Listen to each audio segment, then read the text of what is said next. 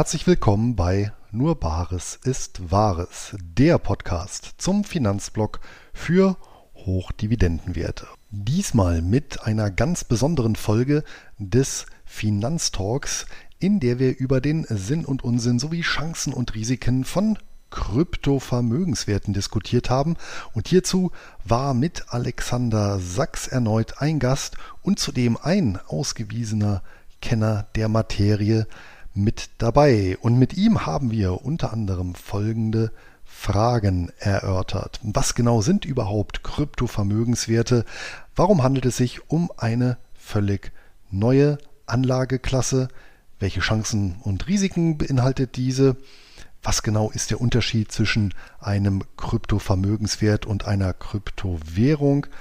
Welche Anwendungen sind überhaupt mit Kryptovermögenswerten möglich? Wie lassen sich Kryptowährungen bzw. Vermögenswerte effizient beschaffen und verwahren? Und vielleicht die spannendste Frage, wo steht die Anlageklasse in zehn Jahren? Zuvor möchte ich mit Linksbroker den Sponsor dieser Podcast-Folge vorstellen. Linksbroker ist der deutsche Ableger des gleichnamigen 2006 in den Niederlanden gegründeten Online-Brokers und hierzulande in Berlin ansässig. Einkommensinvestoren, die Wert auf ein kostenloses Wertpapierdepot, günstige und transparente Gebühren sowie Zugang zu mehr als 100 Börsen weltweit legen, sind bei Linksbroker gut aufgehoben. Selbst exotische Wertpapiere lassen sich hier zu attraktiven Konditionen handeln. Beste Voraussetzung also, um sich das persönliche Hochdividenden-Weltportfolio aufzubauen. Ab 2000 Euro empfohlener Mindesteinzahlung sind Anleger dabei. Und selbstverständlich ist die Verbuchung von Dividenden und Zinsen ebenso kostenlos wie ein- und ausgehende Zahlungen. Und für alle Hörer meines Podcasts gibt es zur Depoteröffnung eine kleine Überraschung exklusiv unter nurbaresistwahres.de-links. Und links wird L-Y-N-X geschrieben. Und damit gebe ich ab an den 23. Finanztalk. Ein ganz, herzliches, ein ganz herzliches Willkommen in diesem Finanztalk heute. Wir freuen uns riesig, dass ihr mit dabei seid und wir freuen uns auf eine ganz, ganz spannende Stunde. Grundsätzlich läuft das so, dass wir uns hier erstmal so ein bisschen austauschen und ähm, über das Thema uns so ein bisschen warm reden. Und ihr seid aber sehr herzlich eingeladen, all eure Fragen zu stellen. Bitte nicht mit, ah, das war mir jetzt gerade unklar, könnt ihr das nochmal sagen? Das wissen wir dann eventuell fünf Minuten später nicht mehr, sondern bitte schreibt sehr gerne genau rein, an welchem Punkt ihr noch weitere Informationen braucht, ähm, um ja, genau an die Informationen zu kommen, die für euch wichtig sind. Und ich stelle euch einmal kurz unsere Runde hier vor und freue mich auf jeden Fall sehr. Als allererstes möchte ich unseren Gast heute begrüßen, den Alexander Sachs. Ach, da sehe ich den Vincent. Dann hole ich ihn mal rein. Ähm, den Alex Sachs. Alex ist ähm, ein ähm, Blockchain-Programmierer und wirklich ganz, ganz tief in diesem ganzen Krypto-Space drin, schon vor vielen Jahren in das sogenannte Rabbit Hole der Kryptowährungen abgetaucht und kennt sich nicht nur an der Oberfläche, sondern auch wirklich tief mit der ganzen Materie aus. Hat unzählige Entwicklungsprojekte kennengelernt, hat ganz, ganz viele Unternehmen beraten in dem Bereich, ist auch selber immer wieder aktiv als Berater, in, hab, ich habe mich jetzt wiederholt, aber als Berater in Projekten dabei und hat wirklich ein sehr, sehr profundes Wissen aus diesem kompletten Krypto-Space. Seit Jahren ist Alex einer der Menschen, zu dem ich gehe, wenn ich irgendwo nicht weiterkomme, was in der Kryptowelt häufiger passiert. Und ich bin sehr glücklich, dass Alex mit seiner Expertise heute hier ist und ja, mit uns gemeinsam mal dieses Thema beleuchtet. Cool, dass du hier bist, Alex, und herzlich willkommen. Dankeschön. Hallo zusammen. Dann haben wir natürlich unsere Finanztalk-Crew hier mit dabei. Gerade frisch mit reingesprungen, Vincent von Freaky Finance. Irgendwas hat mit meinem Link nicht geklappt, jetzt ist er aber da. Ich freue mich riesig, dass auch du da bist und wir heute über das Thema diskutieren. Ich weiß ja, dass du auch nicht so ganz kryptokritisch bist wie unsere anderen beiden. Und von daher äh, schön, dass auch du mitdiskutierst. Ja, moin, hallo. Dann unser Luis. Luis von Nur Bares ist Wahres, ein großer Verfechter der Hochdividendenwerte und der, der sagen wir mal, äh, klassischen ähm, dividendenorientierten Investments an der Börse, der sich extrem gut auskennt und der mit Krypto, glaube ich, bisher noch nicht so richtig viel am Hut hat. Mal gucken, ob wir das heute vielleicht ändern können. Schön, dass auch du wieder dabei bist. Ja, guten Abend. Ja, mit der Finanzbraut bin ich noch nicht so richtig warm geworden, in der Tat. Ja. Das ändern wir. und dann unsere liebe Annette Weiß ähm, von der, Ge von, jetzt Annette, jetzt hänge ich gerade, von der Geldwert Finanzbildung. Geldwert Finanzbildung, entschuldige, der Kopf hat sich gedreht. Ja, Annette ähm, legt Wert darauf, dass sich die Bildung der Finanzen sowohl hier als auch im Portemonnaie stetig vollzieht und ist bisher auch noch nicht so tief in den Crypto-Space eingestiegen, sondern unterstützt ihre Kunden vor allem ETF-Depots aufzubauen, grundsätzlich ihre Depots zu strukturieren, zu gucken, in welche Assets sie optimalerweise investieren sollten und ist als Honorarberaterin und auch natürlich als Finanzbloggerin wie die anderen super gut unterwegs, um andere zu helfen, fit zu werden. Schön, dass auch du wieder dabei bist. Abend. Dann haben wir heute leider unsere Dani nicht mit dabei. Die ist heute verhindert. Das macht aber nichts. Wir stürzen uns jetzt auch mitten ins Thema. Und heute geht es darum, ob Krypto-Investments ein Must-Have sind und wenn, wie man diese am besten angehen sollte. Ich schmeiße das Thema jetzt einfach mal direkt ins Feld und sage, Alex, hältst du Krypto-Investments für ein Must-Have? Definitiv. Ähm, also die Frage ist, glaube ich, an der Stelle eher so ein bisschen, äh, welchen Teil des Gesamtportfolios macht das aus? Ähm, also ich kann mir sehr gut vorstellen, dass das jetzt nichts ist, wo man 100 Prozent seiner äh, kompletten Werte quasi rein investieren sollte. Ähm, der Markt ist aktuell noch volatil, ja, dem kann man noch nicht äh, gegenübersetzen oder abstreiten. Wenn man da drauf guckt, äh, selbst auf Tagesbasis, ja, schwankt das teilweise zwischen 20 und 30 Prozent. Wobei ich auch da an der Stelle mal wieder äh, betonen möchte, das Ganze verfolgt schon, wenn man das quasi mal auf, ich sag mal, sechs, neun, zwölf Jahre sich anguckt, ein ziemlich stringentes ähm, Pattern. Also die sogenannten ähm, Crypto-Cycles, äh, die sehen wir einfach immer wieder. Und die sind, äh, wenn man das dann eben auf mehrere Jahre sich anguckt, schon relativ, ähm, ja, also vorhersehbar sicherlich nicht, aber ähnlich. Ne? Die sind halt sehr vergleichbar. Und ähm, natürlich ist es auch so, dass desto mehr Geld letztendlich auch in diesen Markt reinfließt, desto geringer wird die Volatilität. Also das sehen wir auch jetzt schon. Ne? Der Markt heute ist schon deutlich weniger volatil, als er vor drei, fünf, sechs Jahren noch war. Ähm, und desto mehr Geld natürlich da reinfließt, äh, desto weniger volatil wird das Ganze. So, aber ohne jetzt einen langen Monolog zu äh, starten, höre ich jetzt einfach mal kurz auf und höre mal, was ihr dazu zu sagen habt.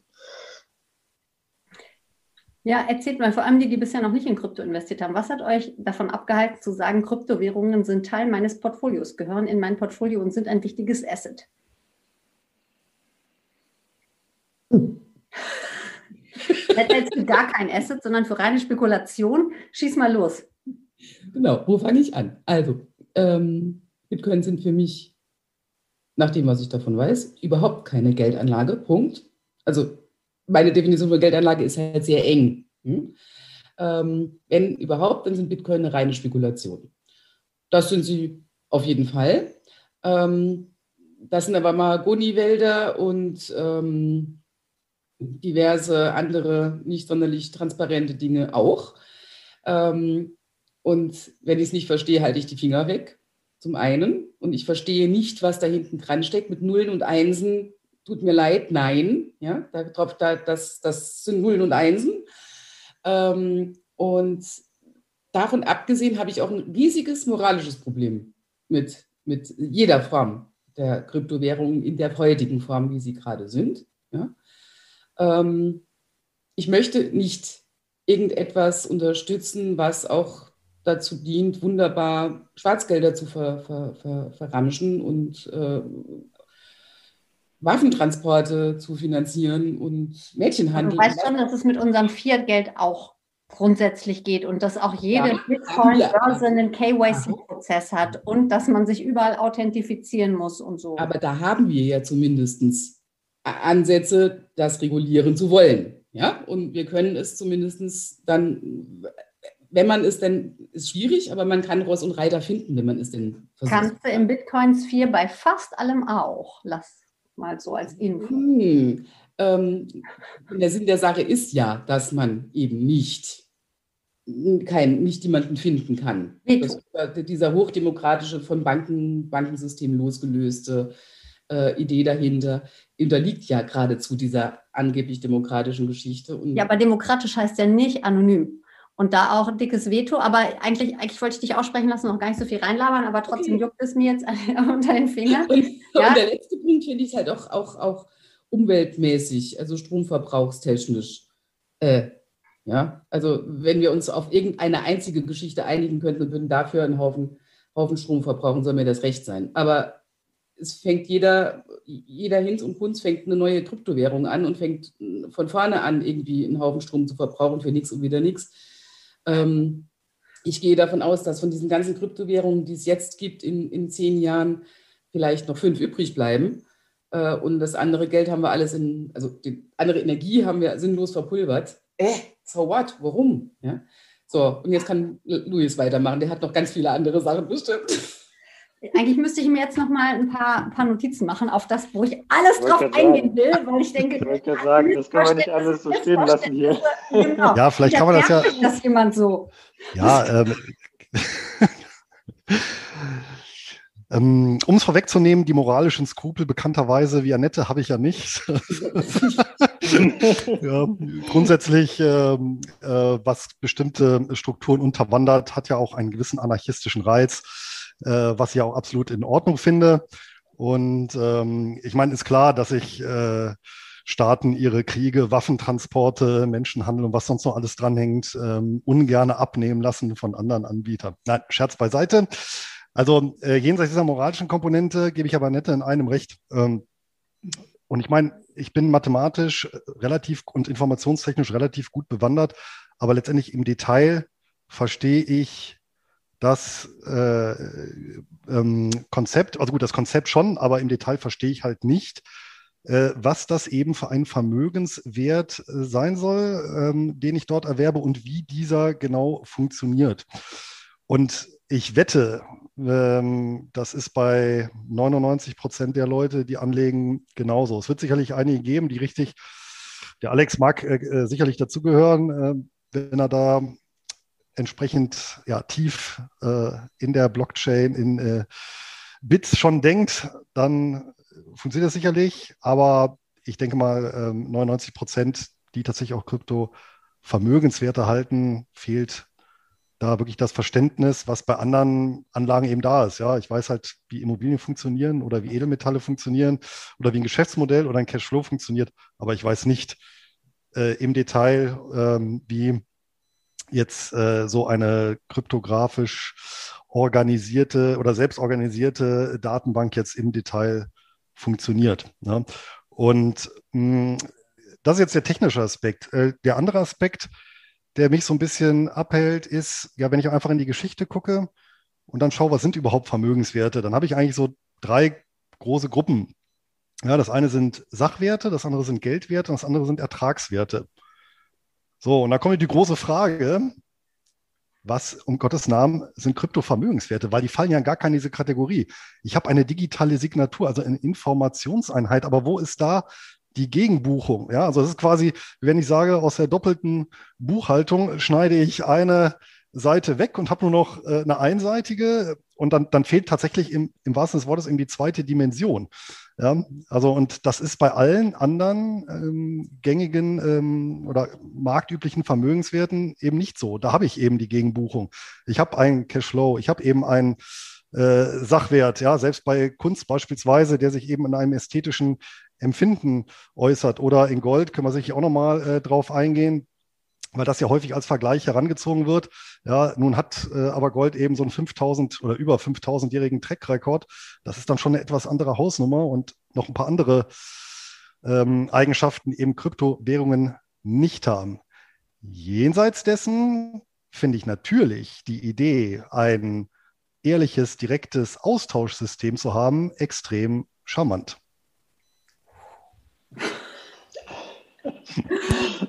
Vincent, lass uns erstmal an deinen Gedanken teilhaben, bevor ihr vielleicht auch an Alex Fragen stellen könnt, beziehungsweise wir vielleicht auch ein paar Sachen so ein bisschen richtig ziehen oder auf so ein paar Sachen vielleicht auch eingehen können.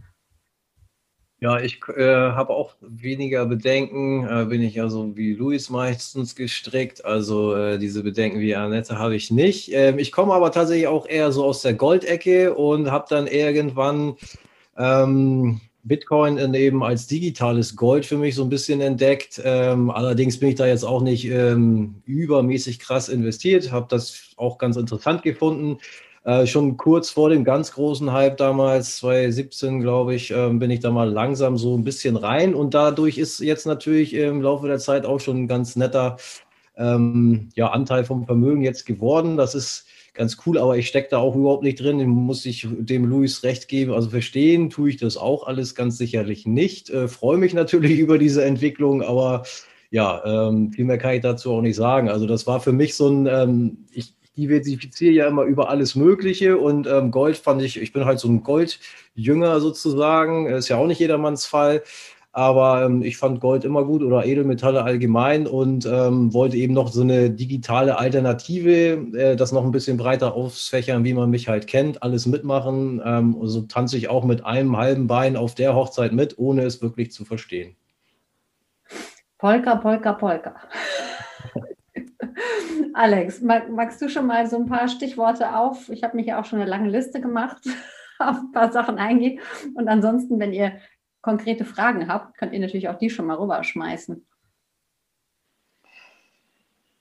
Konkrete Fragen oder soll ich einfach mal loslegen? Fragen einfach nee, mal. Gerne mal, gerne mal äh, loslegen. Wir haben ja schon ein paar, paar, paar Ringe in die Arena geworfen. In die Mitte geworfen, ja. Ähm, Gut, fangen wir vielleicht mal äh, mit den Punkten von dir, Annette, an. Ähm, vielleicht mal mit dem, was ich auch immer wieder höre und äh, absolut nicht nachvollziehen kann, nämlich dieses äh, Thema mit der Geldwäsche, dass man das quasi benutzt, um irgendwie, ähm, ich sag mal, illegale Dinge zu tun. Also erstmal, meiner Meinung nach passiert das mit jedem Geld, Fiat, wie auch immer. Also da ist jetzt Bitcoin keine Ausnahme, Punkt eins.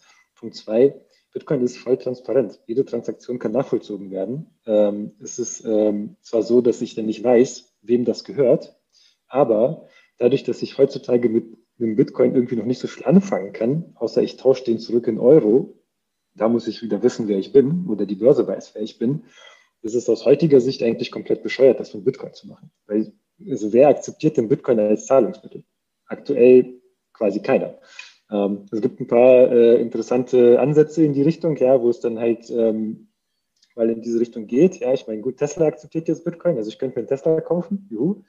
Ähm, aber nichtsdestotrotz, ich muss mich halt immer irgendwie ausweisen. Ja, das heißt, ähm, wenn ich jetzt nicht vorhabe, die Bitcoins, die ich irgendwie ergaunert habe, die nächsten, keine Ahnung, 10, 20 Jahre zu halten, und ich behaupte mal, dass das die wenigsten Gauner wirklich vorhaben, ähm, dann gut, ne, kann ich damit erstmal nicht so viel anfangen. Und selbst wenn ich das dann ausgebe, es ist sogar so, dass es ähm, also wenn ich quasi das mache, dann ist meine Bitcoin-Adresse ja bekannt und was tatsächlich die Polizei auch macht, äh, ist sogenannte äh, Tainted Coins suchen, also sprich Coins, die in irgendeiner Art und Weise in illegalen Geschäften involviert waren und deren Transaktionen nachverfolgen und sobald dort quasi wieder jemand auscasht, auf den auch direkt zuzugehen. Und die Polizei macht das bereits schon seit Jahren im großen Stil, weil es halt alles offen ist. Also es ist so, wenn man in das Bankentransaktionssystem gucken könnte. Ähm, und auch im Sinne, also es wird sogar im Sinne von Regulierung benutzt. Ne? Also ich meine, die USA hat ihre Kryptobörsen angefragt, ihnen, glaube ich, alles offen zu legen, was über 20.000 Euro war. Und äh, daraufhin haben sie den Leuten quasi nochmal einen Steuerbescheid nachgeschickt. Also man kann die sich deutsche, der Regulierung nicht. Die deutsche Polizei schafft das aber nicht, oder? Die würden ja da erstmal einen Fax schicken an. an Ein Handmemo. Ich bin leider eher der Blockchain-Experte, nicht der Polizei-Experte. Nee, also ähm, tatsächlich ist es so, dass man da super viele Sachen auch wieder gefunden hat, ja, und dass man das halt zuweisen konnte. Und selbst bei der ähm, Geschichte, wo jetzt vor Jahren dieser Mt. Gox quasi ähm, gehackt wurde, äh, da guckt man immer noch drauf. Man weiß genau, in welcher Bitcoin-Adresse dieses Geld liegt und sobald sich das irgendwie bewegt, ähm, sind da alle quasi drauf und dran und gucken quasi, wo das halt hinfließt. Und wenn das irgendeiner auscasht und damit irgendwas macht, dann haben die den. Also ich äh, bin bei dir. Ja? Äh, man kann das nicht komplett verhindern und ähm, man könnte jetzt eben auch hergehen und äh, seine Bitcoins eben irgendwie Monero wechseln oder was auch immer und das dann damit irgendwie waschen. Aber ich glaube, das ist einfach etwas, was mit Geld heute passiert und immer passieren wird und wo Bitcoin jetzt einfach keine, also weder Nach- noch Vorteil sozusagen ist. Es ist einfach, ja, Geld wird eben auch benutzt für Dinge, die nicht so sinnvoll sind. Ähm, Und das wird wahrscheinlich auch in Zukunft so bleiben. Aktuell würde ich behaupten, ist das bei Bitcoin ein bisschen schwieriger wahrscheinlich jetzt mit irgendwie Fiat-Geld. Aber das ist so ein bisschen, ja, das, was ich dazu irgendwie an Gedanken habe. Ähm, Strom, genau, Strom war ja auch noch sowas, ne? Also ähm, und, genau. und ich glaube, wenn man sich jetzt nur originär auf den Bitcoin bezieht und sagt, ich gucke mir nur Bitcoin an und nichts anderes und auch nicht die ganzen Neuerungen, wie zum Beispiel, ich buzzworte jetzt hier einfach ein Lightning-Netzwerk, dann ja, ist Strom ein Problem. Vor allem, wenn wir mehr Massentauglichkeit machen. Ne? Aber es gibt natürlich nicht nur dich, sondern ganz viele andere, die dieses Problem erkannt haben und die sich Gedanken darüber gemacht haben, was könnte man tun, um es zu lösen. Ja, und das gibt's, und es gibt extrem viele andere Projekte, die jetzt nicht, ähm, also die jetzt nicht diesen Proof of Work Ansatz haben, sondern den Proof of Stakes, wahrscheinlich alles jetzt so ein bisschen schon zu technisch, um da reinzugehen.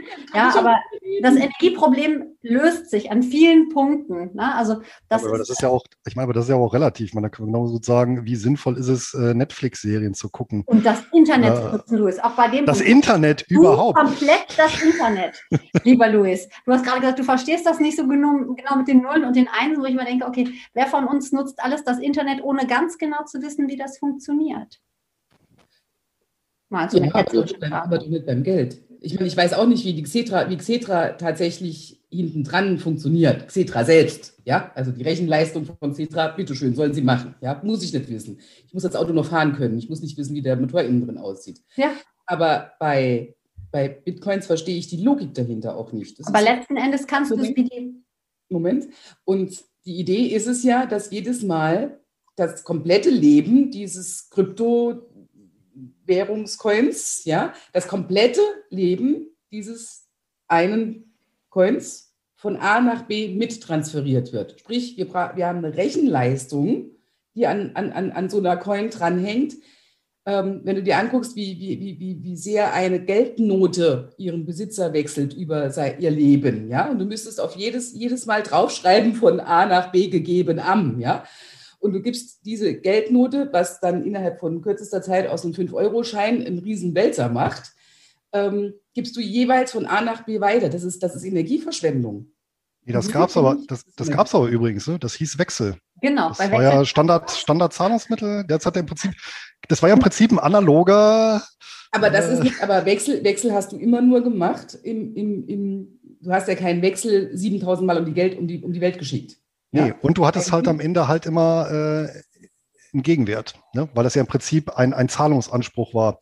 Ja? Und, vielleicht kann der, und, und, vielleicht kann der Alex ja mal ein bisschen in die Richtung gehen, also wirklich vielleicht mal die zwei Sachen, so dass ich weiß, in einer Dreiviertelstunde wird man es ja sich auflösen kennen, äh, können unser laienhaftes oder nicht vorhandenes Verständnis, aber äh, vielleicht dann doch noch so äh, ganz elementar die Technik erläutern und äh, vielleicht so als zweites, was ist letztendlich so der, der, der Gegenwert, den ich habe, wenn ich eben einen Bitcoin besitze oder ein Ether oder was auch immer? Bevor Alex antwortet, Alex, ich will überhaupt nicht das Wort wegnehmen, ne? aber wir haben ja auch mal angefangen mit Muscheln, wo wir gesagt haben, wir einigen uns alle darauf, dass wir hier Wert zwischenspeichern können, um nicht das Hähnchen gegen den Käse zu tauschen, wenn ich aber gar kein Hähnchen oder gar keinen Käse will, ja. Und ich meine schon allein dadurch als irgendetwas, dem wir Wert verleihen und sagen, wir einigen uns darauf, dass wir das als Bezahlsystem verwenden. Ja, äh, mu muss ja nicht mal einen Klumpen Gold dagegen stehen. Und auch Gold hat Wert, weil wir Gold cool finden und nicht, weil Gold an sich vom lieben Gott mit einem Wert X beschenkt worden ist. Nur mal so als Gedanke zu nee, Gold hat, Gold hat keinen Wert, weil wir das cool finden, sondern halt Gold hat Wert, weil es im zwischenstaatlichen Handel das ultimative Zahlungsmittel ist. Und genau dann, wenn nämlich alles andere nicht mehr akzeptiert wird. Und das ist auch der Grund natürlich, warum zum Beispiel in Kriegszeiten, ja, Gold gab ich für Eisen. Genau, äh, genau das ist der springende Punkt. Aber auf das hat man sich ja auch geeinigt. Man hätte ja auch sagen können, das ist nicht Gold, sondern irgendwas anderes, äh, was wir Aber wer, warum sollte man sich auf, auf, auf Bitcoin einigen oder auf irgendeine? Also solange, solange wir uns nicht einigen können, das ist genau mein Problem daran wenn wir als Staaten beschließen, zusammen, äh, alle setzen sich zusammen, beschließen, so, also wir machen jetzt die und die Währung, das wird jetzt die Weltwährung, die digitale, alle hopp, dahin, ja, liebend gerne, sofort, auf der Stelle. Aber doch nicht 35.000 Stück und jeder köchelt sein eigenes Süppchen. Naja, wir haben ja auch 35.000 verschiedene Unternehmen, die alle ihr eigenes Süppchen köcheln und alle Lösungen für verschiedene Probleme an. Ja, aber nicht, jede, nicht jeder Coin ist dafür da, um zu bezahlen. Nicht jeder Coin ist eine Währung. Die allerwenigsten haben den Use Case Währung. Es gibt nur ganz wenige Krypto-Coins, die das als Use Case haben. Und noch ein ganz wichtiger Punkt. Zentralisierung ist ja genau das, was dann nicht gewollt wird. Wir wollen nicht eine zentrale Machtstelle, die sagt, wir, wir regeln alles, sondern Power back to the people. Deswegen. Ja, ich liebe die Anarchie, aber sie möchte bitte regulieren. Ich liebe die Anarchie. Alex, ich halte jetzt meine Klappe, du warst dran, entschuldige bitte. Also ich glaube, ein wesentlicher Aspekt ist eben dieses Vertrauen. Ne? Also genauso wie du irgendwie Vertrauen in andere äh, Werte hast, ja, sei es jetzt Gold, Aktien, Unternehmen oder keine Ahnung was. Ne? Ich meine, das ist ja, das basiert erstmal darauf, dass du natürlich auch ein Verständnis davon hast, aber eben letztendlich dann auch wie bei Währungen auf Vertrauen. Ich meine, seitdem eine Währung vom Gold entkoppelt ist, basiert es ja definitiv auf nichts anderem mehr. Und ähm, deswegen ist das beim Bitcoin nicht anders, meiner Meinung nach. Ne? Das basiert eben auch auf Vertrauen. Wenn ich das Vertrauen habe, dass ich immer für meinen Bitcoin etwas bekomme, dann reicht mir das. Ja? Dann muss ich nicht verstehen, wie das funktioniert. Wenn das schon immer, wenn das 20 Jahre lang gut gegangen ist, so, dann ist das okay. Ähm, was man vielleicht dazu sagen muss, ist, ich meine, aktuell haben wir in der kompletten, also in der kompletten Kryptowelt stecken irgendwie zwei Trillionen Euro. Davon stecken ungefähr, nee, Dollar, Entschuldigung, äh, und davon stecken ungefähr eine Trillion in Bitcoin das mal irgendwie Punkt eins, das finde ich einfach ist eine krasse Zahl dafür, dass das ähm, nicht von irgendeinem Staat reguliert ist oder sonst irgendwie äh, quasi auf den Markt gekommen ist über einen Staat. Kurzer Einschub, das war jetzt wahrscheinlich vom Englischen ins Deutsche fehlerhaft übersetzt, ne? weil die Trillion ist ja eine Billion auf Deutsch, genau. weil eine Trillion ja. Dollar, das wäre ein bisschen viel. Ja, ja, genau, sorry. Ich bin, ich bin immer, ich lese immer alles auf Englisch und dann. Ja, ja, gar kein Thema. Das ist ja Danke nur für die, für die Zuschauer, damit, damit das einordnen können. Also wir sind bei einer Marktkapitalisierung von über einer Billion äh, Dollar. Genau. Ja, genau. Ja, ja, genau. Danke dir. Ähm, das war Punkt eins. Und Punkt zwei ist, ähm, und das spielt jetzt quasi in Richtung Vertrauen. Ähm, ich kenne außerhalb des, des Bitcoins kein System, das irgendwie zwölf Jahre lang nicht gehackt wurde. Also in der, in der IT ist es so, dass immer wenn es irgendwie Werte gibt, die man da, also sei es jetzt Unternehmensgeschichten, ja, wo es irgendwie darum geht, dass man über Spionage irgendwie an Wissen, Geld oder weiß auch immer kommt, seien es jetzt Banken, ja, ich meine, das bleibt halt oft unter Verschluss, aber wenn man halt als Entwickler mit Leuten oder auch mit Anwälten redet, dann merkt man erst, was da alles auch mal schiefgehen kann. Ähm, und das passiert. Ich meine, das sind halt Systeme, die sind entwickelt worden vor 30 Jahren, also unser Bankensystem vor allem ist so ungefähr IT von vor 30 Jahren. Ähm, und da gibt es halt Probleme, die werden mal wieder ausgenutzt. Bekommt erstmal keine mit. Ist okay. So. Aber generell, IT-Systeme sind meistens nicht sicher. Ne? Also ich meine, ein IT-System zu bauen, was wirklich sicher ist, ist meistens fast ein Ding der Möglichkeit oder kostet unendlich viel Geld. So, Bitcoin ist seit zwölf Jahren, seitdem es quasi da ist, ist das nicht gehackt worden. Und das an sich ist quasi schon eine äh, total vertrauensbildende Maßnahme, dass quasi ähm, in Richtung Bitcoin geht. Also zumindest jetzt von den Leuten, die quasi in der ähm, IT unterwegs sind, weil davor, also alles, was davor quasi immer wieder mal gegeben oder was, was wir quasi immer wieder mal auch hatten, ähm, das hat einfach diesen Test der Zeit nie bestanden. Ja, das ist immer so, dass dann irgendwelche Fehler gefunden wurden, irgendwelche Lücken gefunden wurden, das ausgenutzt wurde. Und ich meine, das Letzte, was ich will, ist, dass wenn ich ein Bankkonto habe und da 1000 Euro drauf sind, dass irgendjemand kommen kann und mir irgendwie äh, die Hälfte davon wegnehmen, ohne dass ich da einwillige. So. Und ähm, um auf deine Frage vielleicht nochmal zu antworten, du hast ja gemeint, ja, wir können das jetzt nicht verstehen. Ja, wir können das jetzt wahrscheinlich nicht sinnvoll erklären. Aber die einfachste Erklärung, die ich bisher gefunden habe, ist, wenn du dir einfach vorstellst, und äh, die Annette ist ja schon so ein bisschen in diese Richtung gegangen, du hast halt ein Buch, wo du alle Transaktionen reinschreibst. Ne? Also von Tag 1, du gibst den ersten äh, Bitcoin raus und schreibst für den seine komplette Historie auf. Tag 2, du gibst den nächsten raus, schreibst die komplette Historie mit. So. Und das machst du jetzt aber über die komplette Welt verteilt und jeder, der möchte, kann sich dieses Transaktionsbuch runterladen ja, und hat das dann auch auf seinem Rechner und sorgt somit quasi insgesamt für die Sicherheit, dass halt keiner bescheißen kann, weil dann nämlich 100 andere Leute, die auch das Buch haben, nachgucken können und sagen können, hör mal, das ist aber gar nicht so. Mhm. Und dich dann ausschließen, ja, und sagen, hey, dein Buch ist falsch, äh, du hast hier nichts zu suchen, du gehst raus. So. Und was quasi Bitcoin geschafft hat, in Anführungszeichen, ist, dieses Set an Regeln, ja, das quasi definiert, ähm, wer darf denn Transaktionen hinzufügen in dieses Buch? Wie synchronisieren wir das über alle unsere Bücher, sodass da nichts schief geht? Ähm, woher weiß ich, wie viel Louis, äh, wie viel Bitcoin Louis auf seinem Wallet hat? Ähm, wie verhindere ich, dass Louis, wenn er einen Bitcoin hat, nicht zufällig zwei ausgibt? Ähm, diese Sachen, das ist das, was quasi, was quasi in Bitcoin und dann in der dahinterliegenden Technologie Blockchain ähm, quasi gelöst wurde und womit das Ganze gestartet hat. So, und das ist quasi die Basis, von der jetzt sich alles weitere entwickelt. Und das war aber letztendlich auch nur der Anfang des Ganzen. Ne? Ich meine, die Eva hat ja vorhin schon gesagt, es geht gar nicht so sehr um Währung. Bitcoin, da geht es noch um Währung, ja. Ähm, aber bei den meisten anderen Projekten geht es heutzutage um ganz andere Use Cases. Ja. Da geht es um Supply Chain, äh, um irgendwelche Verifizierungsverfahren, es geht um, ähm, ich sag mal, dass du irgendwie, äh, ja, ich, ich gehe jetzt nicht so weit ins Detail, aber ich wollte mal ganz kurz einen Abriss geben, so, hey, was ist eigentlich Blockchain, was machen wir da eigentlich? Und ähm, dadurch, dass du quasi dieses weltweite Netzwerk hast, dass jeder mitmachen kann, jeder sich dieses Buch auch angucken kann, jeder auch alle Transaktionen angucken kann, dadurch entsteht halt Sicherheit ein Stück weit. Ne? Also ich meine, wenn du bei deiner Bank alles nachgucken könntest, was die so treiben mit deinem Geld auch, ähm, dann würdest du denen vielleicht mehr vertrauen. Vielleicht auch nicht, keine Ahnung, ja, je nachdem, was du dann finden würdest. Aber das war sozusagen dieses, dieser, dieser Start, ne, dass man gesagt hat, so hey, ähm, sorry, ähm, dass man quasi am Anfang sagt, hey, wir wollen halt ein System, dem alle vertrauen können und das kriegen wir nur hin, indem wir einfach zu 100% transparent sind in allem, was da passiert. Mhm. So, das ist so ein bisschen die Value Proposition. Ja. Vincent, war das extra? Yes. Ja, ja, genau. Äh, kurze Frage zu dem Hack. Das, das, das trifft natürlich für Bitcoin an sich zu, aber es gibt ja durchaus äh, gehackte Plattformen, wo Leute auch schon äh, sehr viel ähm, Geld verloren haben. Das ist natürlich deren eigene Schuld, das ist gar nicht die Frage, aber es geht ja darum, der Kleinanleger hat vielleicht gar nicht im Moment noch nicht äh, die Ahnung, äh, um damit umzugehen und am Ende ist das Geld doch weg, auch wenn Bitcoin selber vielleicht noch nicht gehackt wurde. Das wollte ich nur mal anmerken.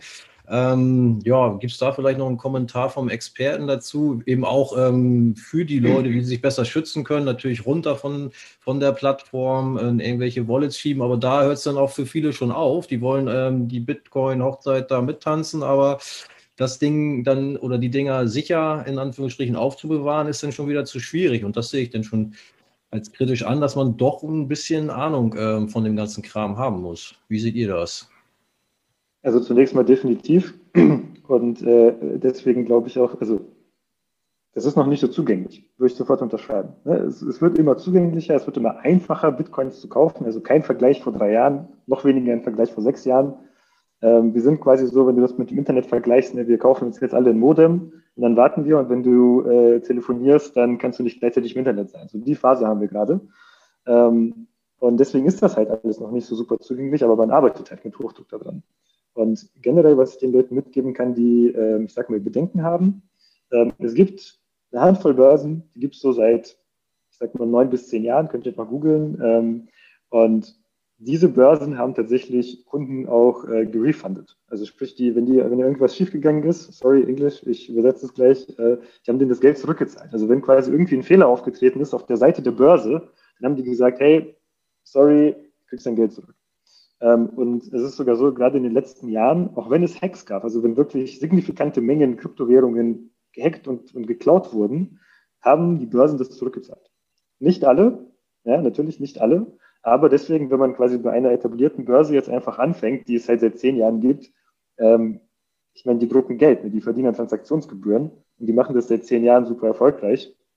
Also von daher würde ich behaupten, ähm, dass es heutzutage, vor allem wenn man jetzt um mal einfach eine Zahl in den Raum zu werfen, also man irgendwie unter 100.000 Euro investiert, äh, was wahrscheinlich für die meisten zutrifft, dann ähm, ist das etwas, wo auch die Börsen letztendlich, falls irgendwas passieren sollte, mittlerweile auch mit Versicherungen und Co. das Geld dann zurückzahlen. Und das ist, wie gesagt, auch schon nachweislich passiert in der Vergangenheit. Von daher glaube ich, heutzutage gibt es da wenig Grund zumindest, ja, dass da äh, das Geld verschwindet. Was natürlich nach wie vor passieren kann, ist, dass ich irgendeinen Blödsinn kaufe, irgendeinen Blödsinn trade, dass ich die Plattform nicht verstehe. Ich meine, das sind alles noch weitere Themen, die dann dazukommen. Aber auch da gibt es quasi ähm, mittlerweile schon Startups, äh, auch aus Österreich zum Beispiel oder auch aus Deutschland, ja, die das wirklich super simpel machen. Ne? Hier Postident, verifizier dich, hier gib mir deinen Euro-Account, hier kannst du irgendwie 1000 Euro aufladen und direkt Bitcoin kaufen, du musst dich quasi um nichts kümmern und das ist alles wirklich super, super simpel. Da sind dann die Transaktionsgebühren ein bisschen höher. Ja. Ich schmeiße dazu direkt mal eine erste Frage rein, die genau auf diese beiden zielt. Es wird gefragt, ähm, ich habe eine Frage zu den Börsen zwischen Bitwala und Bitpanda. Also Bitwala ist ein Berliner Startup, Äh, Bitpanda ist ein österreichisches Startup in genau diesem Bereich. Mega, mega easy, beide. Uns wird gefragt, welches mehr zu empfehlen. Kannst du dazu irgendwas sagen? Ähm, also ich kann dazu nichts sagen, aber wenn ich das beantworten müsste, dann würde ich jetzt googeln Bitwala, Bitpanda Transaktionsgebühren und dann würde irgendwas kommen und dann würde ich die nehmen, wo die Transaktionsgebühren kleiner sind. Dazu vielleicht auch noch Weil, ein Hinweis. Bitwala hat ein sehr eingeschränktes äh, Krypto-Coin-Portfolio, weil die sagen, wir wollen es ganz einfach halten für unsere Leute. Wir wollen die nicht verwirren mit ganz vielen Coins. Wir wollen nur das hier anbieten, was wir unserer Oma auch geben würden. Ja, bei Bitpanda sind deutlich mehr Coins. Ja, einfach ne, so ein bisschen um das ab, aber beides super einfache und ihr müsst euch überall mit eurem Ausweis verifizieren. Es gibt einen ganz normalen KYC-Prozess und ich denke auch die, die, ähm, die Gebühren sind ein guter Hinweis. Ja, und um mal auch da äh, quasi mal eine Vorstellung davon zu geben, also die Gebühren auf solchen sehr, sehr einfachen Plattformen ähm, sind so Faktor, ich sag mal, acht bis zehn höher äh, als auf einer größeren Börse, aber man muss sich dann eben auch damit beschäftigen und wir reden halt hier von, ich sag mal, 0,14, 1,6 bis 0,1 Prozent. Also es ist immer noch überschaubar, ja, also man zahlt das halt pro Transaktion. Deswegen ähm, sollte man sich halt das einfach angucken. Die passen die auch ständig an. Also es ist auch nicht so, dass man sagen kann, ja, jetzt mit Panda bis in alle Ewigkeit. Ähm, die passen ihre Gebühren natürlich auch immer wieder an. Aber wie gesagt, das sind halt so das sind so die ersten Schritte in Richtung Adaption. Ne? Das sind so die ersten Schritte, die es dann auch ähm, vielleicht einer breiteren Masse möglich machen zu investieren, ähm, wo es, ich sag mal, einfach ist, äh, da reinzukommen und äh, dieser ganze Prozess einfach noch überschaubar ist. Also so viel vielleicht mal zu, zu deiner Frage, Vincent. Mit wie kriege ich, wie sicher ist das Ganze und so weiter. Also ich glaube, da ist sehr, sehr viel passiert und viele Stories, die man heute so hört, die sind einfach schon zwei, drei Jahre alt und einfach nicht mehr aktuell und auch nicht mehr anwendbar. Aber Alex, mhm. ähm, um da nochmal aufzugreifen, weil du ja selber gesagt hast, die meisten Coins verfolgen ja gar nicht das Ziel einer Währung oder eines Austauschmediums zu sein, sondern äh, das kenne ich dann tatsächlich auch aus dem beruflichen Umfeld, industrielle Anwendungen, ähm, die dahinter stecken. Das ist ja geschenkt. Aber dann ist doch die Frage, äh, was erwirbt denn dann letztendlich jemand, ein Anleger, ein Pri eine Privatperson, die dann sich beispielsweise solche entsprechenden äh, Coins kauft, äh, heißt ja dann im Umgeschluss, er spekuliert darauf, dass das dann zum Beispiel ähm, später wertvoll wird, äh, dieser Coin, weil der sich dann durchsetzt, um beispielsweise bestimmte Dokumentationen in Lieferketten ähm, abzubilden und sich dann beispielsweise als Standard etabliert und daher dann äh, diese Signatur an Wert gewinnt finde ich irgendwie als Investment Case, um das mal sozusagen irgendwie ein bisschen ja. seltsam. Genau. Also tatsächlich ist es so, dass die meisten Supply Chain Use Cases, die es heutzutage gibt, eben gar nicht, gar nicht öffentlich sind. Also da hat man quasi die Technik genommen, sie bei seinem Unternehmen mit anderen Unternehmen zusammen, also oft ein Konsortium wird dann gebildet, ähm, eben eingeführt, weil es dann eben nicht darum geht, dass es dort einen Coin unbedingt gibt, der dann irgendwie einen Wert gewinnt, sondern der Use Case einfach ein anderer ist. Ähm, und ich brauche eben die Sicherheit und ich möchte dieses äh, Vertrauensproblem gelöst haben, weil das einfach so der, der Kernaspekt der Technologie ist. Ne? Ich habe ein Vertrauensproblem, wenn ich dir irgendwas gebe und dich nicht kenne, dass ich das, also dass das irgendwie einen Wert hat und, und du natürlich genauso. Und äh, die Blockchain-Technologie hat quasi dieses Vertrauensproblem gelöst, ja, also aus technischer Sicht jetzt. Und in der Supply Chain habe ich genau das. Ich habe ein Vertrauensproblem zwischen allen Partnern, das ich heutzutage mit Verträgen regel. Und was halt viel angenehmer wäre, wenn wir uns quasi alle gemeinsam, alle, die in dieser Supply Chain Kette sind, ähm, auf eine Basis quasi einigen, ja, der wir quasi alle vertrauen und wo wir auch alle reingucken können, was da passiert. Also eine unabhängige Partei, wenn du so willst, ähm, über die das dann läuft. Aber das ist dann oft nicht an Coins gekoppelt. Also nicht an etwas, was du, ich sag mal, öffentlich traden kannst. Ich mache mal ein anderes Beispiel, um das vielleicht mal ähm, besser ja, greifbarer zu machen. Ne? ähm, Ethereum, die zweitgrößte äh, Kryptowährung ja, oder generell Blockchain-Projekt, das es halt aktuell gibt, ähm, bildet ein Ökosystem. Also ich kann quasi Computerprogramme auf dieser Blockchain laufen lassen, dezentral. Und ähm, ich muss quasi keine eigene Infrastruktur haben. So. Und was darauf zum Beispiel entwickelt wurde, sind sogenannte dezentrale Börsen. Also das, was heutzutage die Xetra irgendwie macht, wo sie quasi die Hand drauf haben und das alle selber auch kontrollieren, ähm, das hat jemals als, das hat jemand quasi als dezentrale Applikation entwickelt, mit der ich alle möglichen Coins und Tokens traden kann. So. Da kommen unendlich viele technische Probleme auf einen zu, wenn man das machen möchte. Aber der Punkt ist, ich muss irgendwie sicherstellen, dass auf dieser Ethereum-Blockchain, wo das alles ausgeführt wird, entstehen ja Kosten.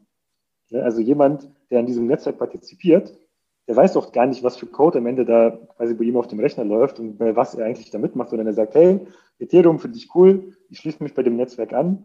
Und wenn jemand quasi irgendeine Transaktion da reingibt, also sprich irgendwas traden möchte auf dieser Plattform oder einfach Ethereum von A nach B schieben möchte, dann muss das jemand validieren. dann muss jemand sagen, was ich vorhin gesagt habe, ne, checken, hast du genug Ethereum, ähm, was soll damit überhaupt passieren, was muss berechnet werden, bla bla bla bla bla. So. Das ist ja alles Aufwand, das ist ja Strom, das ist Energie ja, und so weiter. Ne? So.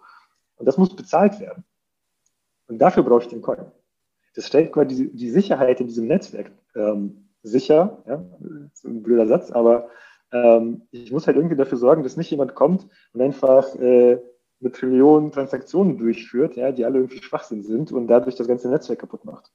Und dafür sind diese Mechanismen. Dafür brauche ich ähm, den Coin.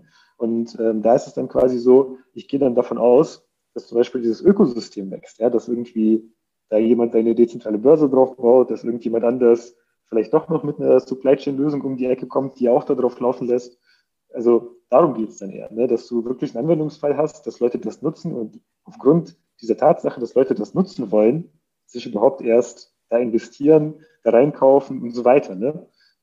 Kannst du dir auch vorstellen, wie Shares ein bisschen. Ne?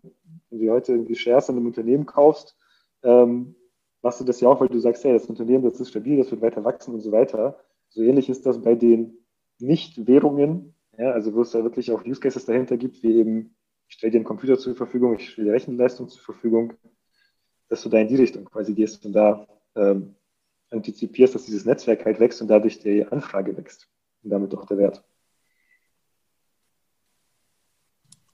Das hört sich für mich wie eine selbsternährende Krake an. Also ich mache was, sein. um was zu machen und deswegen mache ich es. Hä? Finde ich total, ver ver verstehe ich, also ich habe ich hab versucht dir wirklich, ich habe dir zugehört, aber ich verstehe nichts. Nee, es hat sich so ein bisschen wie so eine Zeichnung von Escher angehört. Oder so. Du kannst das ja. ja, wunderbar. ähm, also, ich habe ja nichts. Also, mein Sohn hat mir letzte Woche erzählt, es, es gibt auch einen hm, Kunst-Blockchain-Markt. Ja? Und da wurde ein Kunstwerk verkauft, bestehend aus einem Bit irgendwas. Und das ja. ist gehandelt worden für eine Million. So, und dann denke ich mir, was soll das? Um was geht es hier? Was, was, was will ich mit einem, einem Pixel, nein, äh, Quatsch, kein Bit, sondern einem Pixel, ein Pixel. Ähm, äh, das wäre also ein Pixel und das ist dann eine Million, wird, wird von A nach B verschoben. Ich, hab, ich weiß gar nicht, wie viele Pixel ich auf meinem, in meinem. Na, Annette Beuys hat fetten Fettfleck in die Ecke gemacht. Was soll das? Das ist Nein, aber ein Pixel ist ein Pixel. Ja, aber letzten Endes sind das der Fettfleck, der Beuys gemacht hat, da steht drauf, ich bin von Beuys. Ein Pixel ist ein Pixel. Da steht ja, drauf. Aber diese Kunstwerke sind quasi ein eindeutige, einer Person zuordnenbare Assets, die nicht kopiert werden können, die nicht gefälscht werden können, an denen man Besitz quasi erlangt. Und die haben einen unglaublichen Sammlerwert. Die erste Anwendung waren damals die Crypto-Kitties und jetzt inzwischen gibt es unglaublich viele witzige, coole Sachen. Äh, und es soll auch zum Beispiel für Künstler einen Markt geschaffen werden, dass die ihre Musikrechte, ja, so ähnlich wie GEMA quasi darüber machen. Ja, ein Pixel, das ist jetzt ein Anwendungsfall, darüber kann man vielleicht sich austauschen, aber grundsätzlich der Gedanke, der dahinter steht, ist mega cool, weil du einfach die Verfügungsrechtfrage darüber gut klären kannst. Natürlich. Und ich meine, solche Sachen wie ähm, ja, ein digitales Register, ja, oder ein Kataster, das eben rechtssichere Einträge von irgendwelchen Sachen, äh, dafür ist das äh, Thema ja ganz hervorragend geeignet, ja. So verteilte Datenbanken, äh, die im Prinzip durch wie bitte? Grundbücher. Ja, genau, Grundbücher, ja, mit, mit, mit einem äh, nicht knackbaren Regelberg, ja, das also nicht verfälschbaren Regelberg, natürlich. Nur, wo mir halt dann der Sinn abgeht, ist, warum soll an Anteil an einer Signatur, an so einem Regelwerk, äh, was ist da der, der, der Gegenwert von? Ja? Und da sind wir wieder bei dem, bei dem Ursprungsthema, was ich gesagt habe, bei, bei, bei allen anderen Vermögenswerten verstehe ich irgendwo, wo ich einen Gegenwert habe. Jetzt kann man sicherlich beim Pixel drüber streiten, da sind wir ja bei der Kunst. Ja, ich kann bei einer Anleihe, da habe ich eben ein Cashflow, bei dem Unternehmer habe ich ein Businessmodell.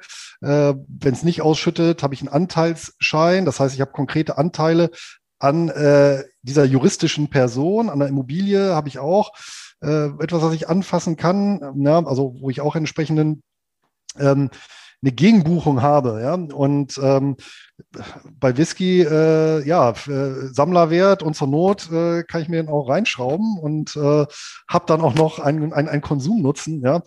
Und ähm, da fehlt mir echt so irgendwie dieser, diese Brücke, was, was ist genau der Gegenwert, den mir eben so eine, so ein Coin oder eine Signatur eben bietet.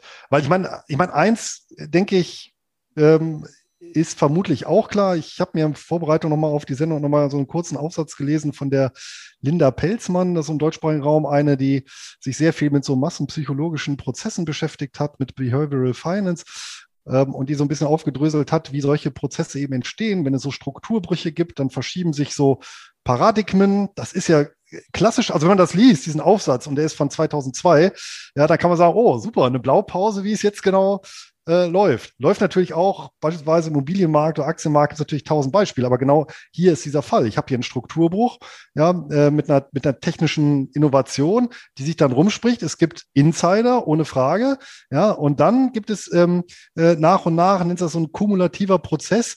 Das heißt, äh, viele Leute, ähm, gucken eben ähm, äh, irgendwann so, naja, ich habe so eine, so eine No-Data-Situation, weil ich eben keine historischen Rückgriffe habe auf Vergleichswerte, ja, auf äh, entsprechende Exempel. Und woran orientiere ich mich dann? An anderen.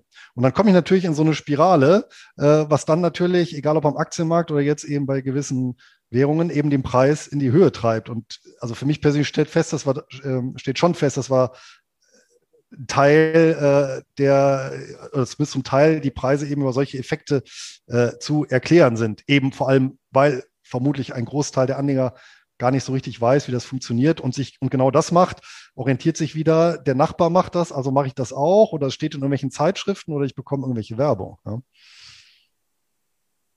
ja also Alex, ich würde ich würd auch mal, also ich glaube, es ist mega cool, dass wir hier so diskutieren. Ich würde allerdings auch mal so ein paar Fragen aus unserer Zuschauerregion mit reinnehmen. Die häufen und häufen sich da so ein bisschen.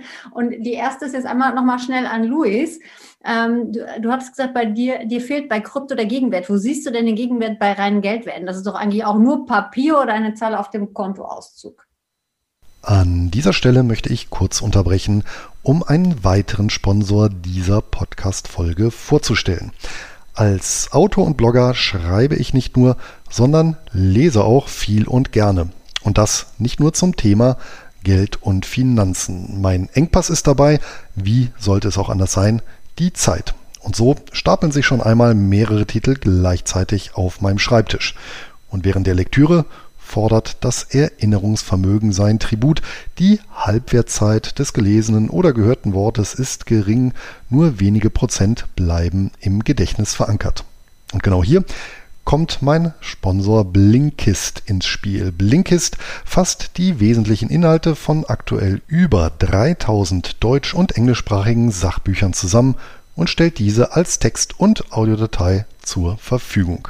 Abonnenten können diese sogenannten Blinks über die Plattform auf dem PC oder via App auf dem Smartphone abrufen. Ich selbst nutze Blinkist, um mir einerseits einen ersten Eindruck potenziell interessanter Bücher zu verschaffen oder aber mir die Kernaussagen bereits gelesener Publikationen wieder in Erinnerung zu rufen. Insbesondere die Audiozusammenfassung nutze ich gerne zur Überbrückung ansonsten toter Zeiten wie Autofahren oder Kochen. Zuletzt habe ich beispielsweise Der große Umbruch von Klaus Schwab sowie Elemente und Ursprünge totaler Herrschaft von Hannah Arendt gehört. Insgesamt hält Blinkist neueste Ratgeber, zeitlose Klassiker oder viel diskutierte Bestseller aus 27 Kategorien wie Börse und Geld, Geschichte und Wirtschaft bereit. Jeden Monat kommen etwa 40 weitere Blinks hinzu und für alle, die tiefer in den jeweiligen Titel einsteigen möchten, gibt es bei Blinkist jetzt auch Hörbücher in voller Länge. Im Moment gibt es eine Aktion exklusiv für alle Hörer meines Podcasts. Auf blinkist.de-bares erhaltet ihr 25% Rabatt auf das Jahresabo Blinkist Premium. Ihr könnt vorher natürlich alles ausgiebig sieben Tage lang kostenlos testen. Und Blinkist wird B-L-I-N-K-I-S-T geschrieben. Für den Fall der Fälle habe ich die Adresse in den Notizen zur Podcast-Folge und im entsprechenden Blogbeitrag vermerkt. Und damit zurück zur Diskussion um die Kryptovermögenswerte. Wir hören dich, glaube ich, nicht, Luis. Ja, korrekt. Ich war noch auf Stumm. Vordergründig stimmt das, aber bei reinem Geld, solange wir eben in einem öffentlich-rechtlichen System leben, was Steuer erhebt, ist das eben das finale Steuertilgungsmittel. Und daraus, äh, der, die ganze Annahme von Geld, ja, also von dem, vom Fiat, ja, um mal in der Sprache zu bleiben, resultiert ja einzig und allein daraus. Äh, Gibt es auch einen schönen Aufsatz von der Zentralbank ähm, ja, von St. Louis, ja, von der, ähm, aus dem FED-System, ähm, die genau das sagen, weil ähm, Fiat-Geld äh, hat die einzige Aufgabe, äh, Schuldverhältnisse endgültig zum Erliegen zu bringen. Und das ist der finale Wert. Da kann man sich jetzt natürlich drüber streiten mit Inflation und Entwertung und äh, Preisindizes und ob ich dann in zehn Jahren noch dasselbe für bekomme.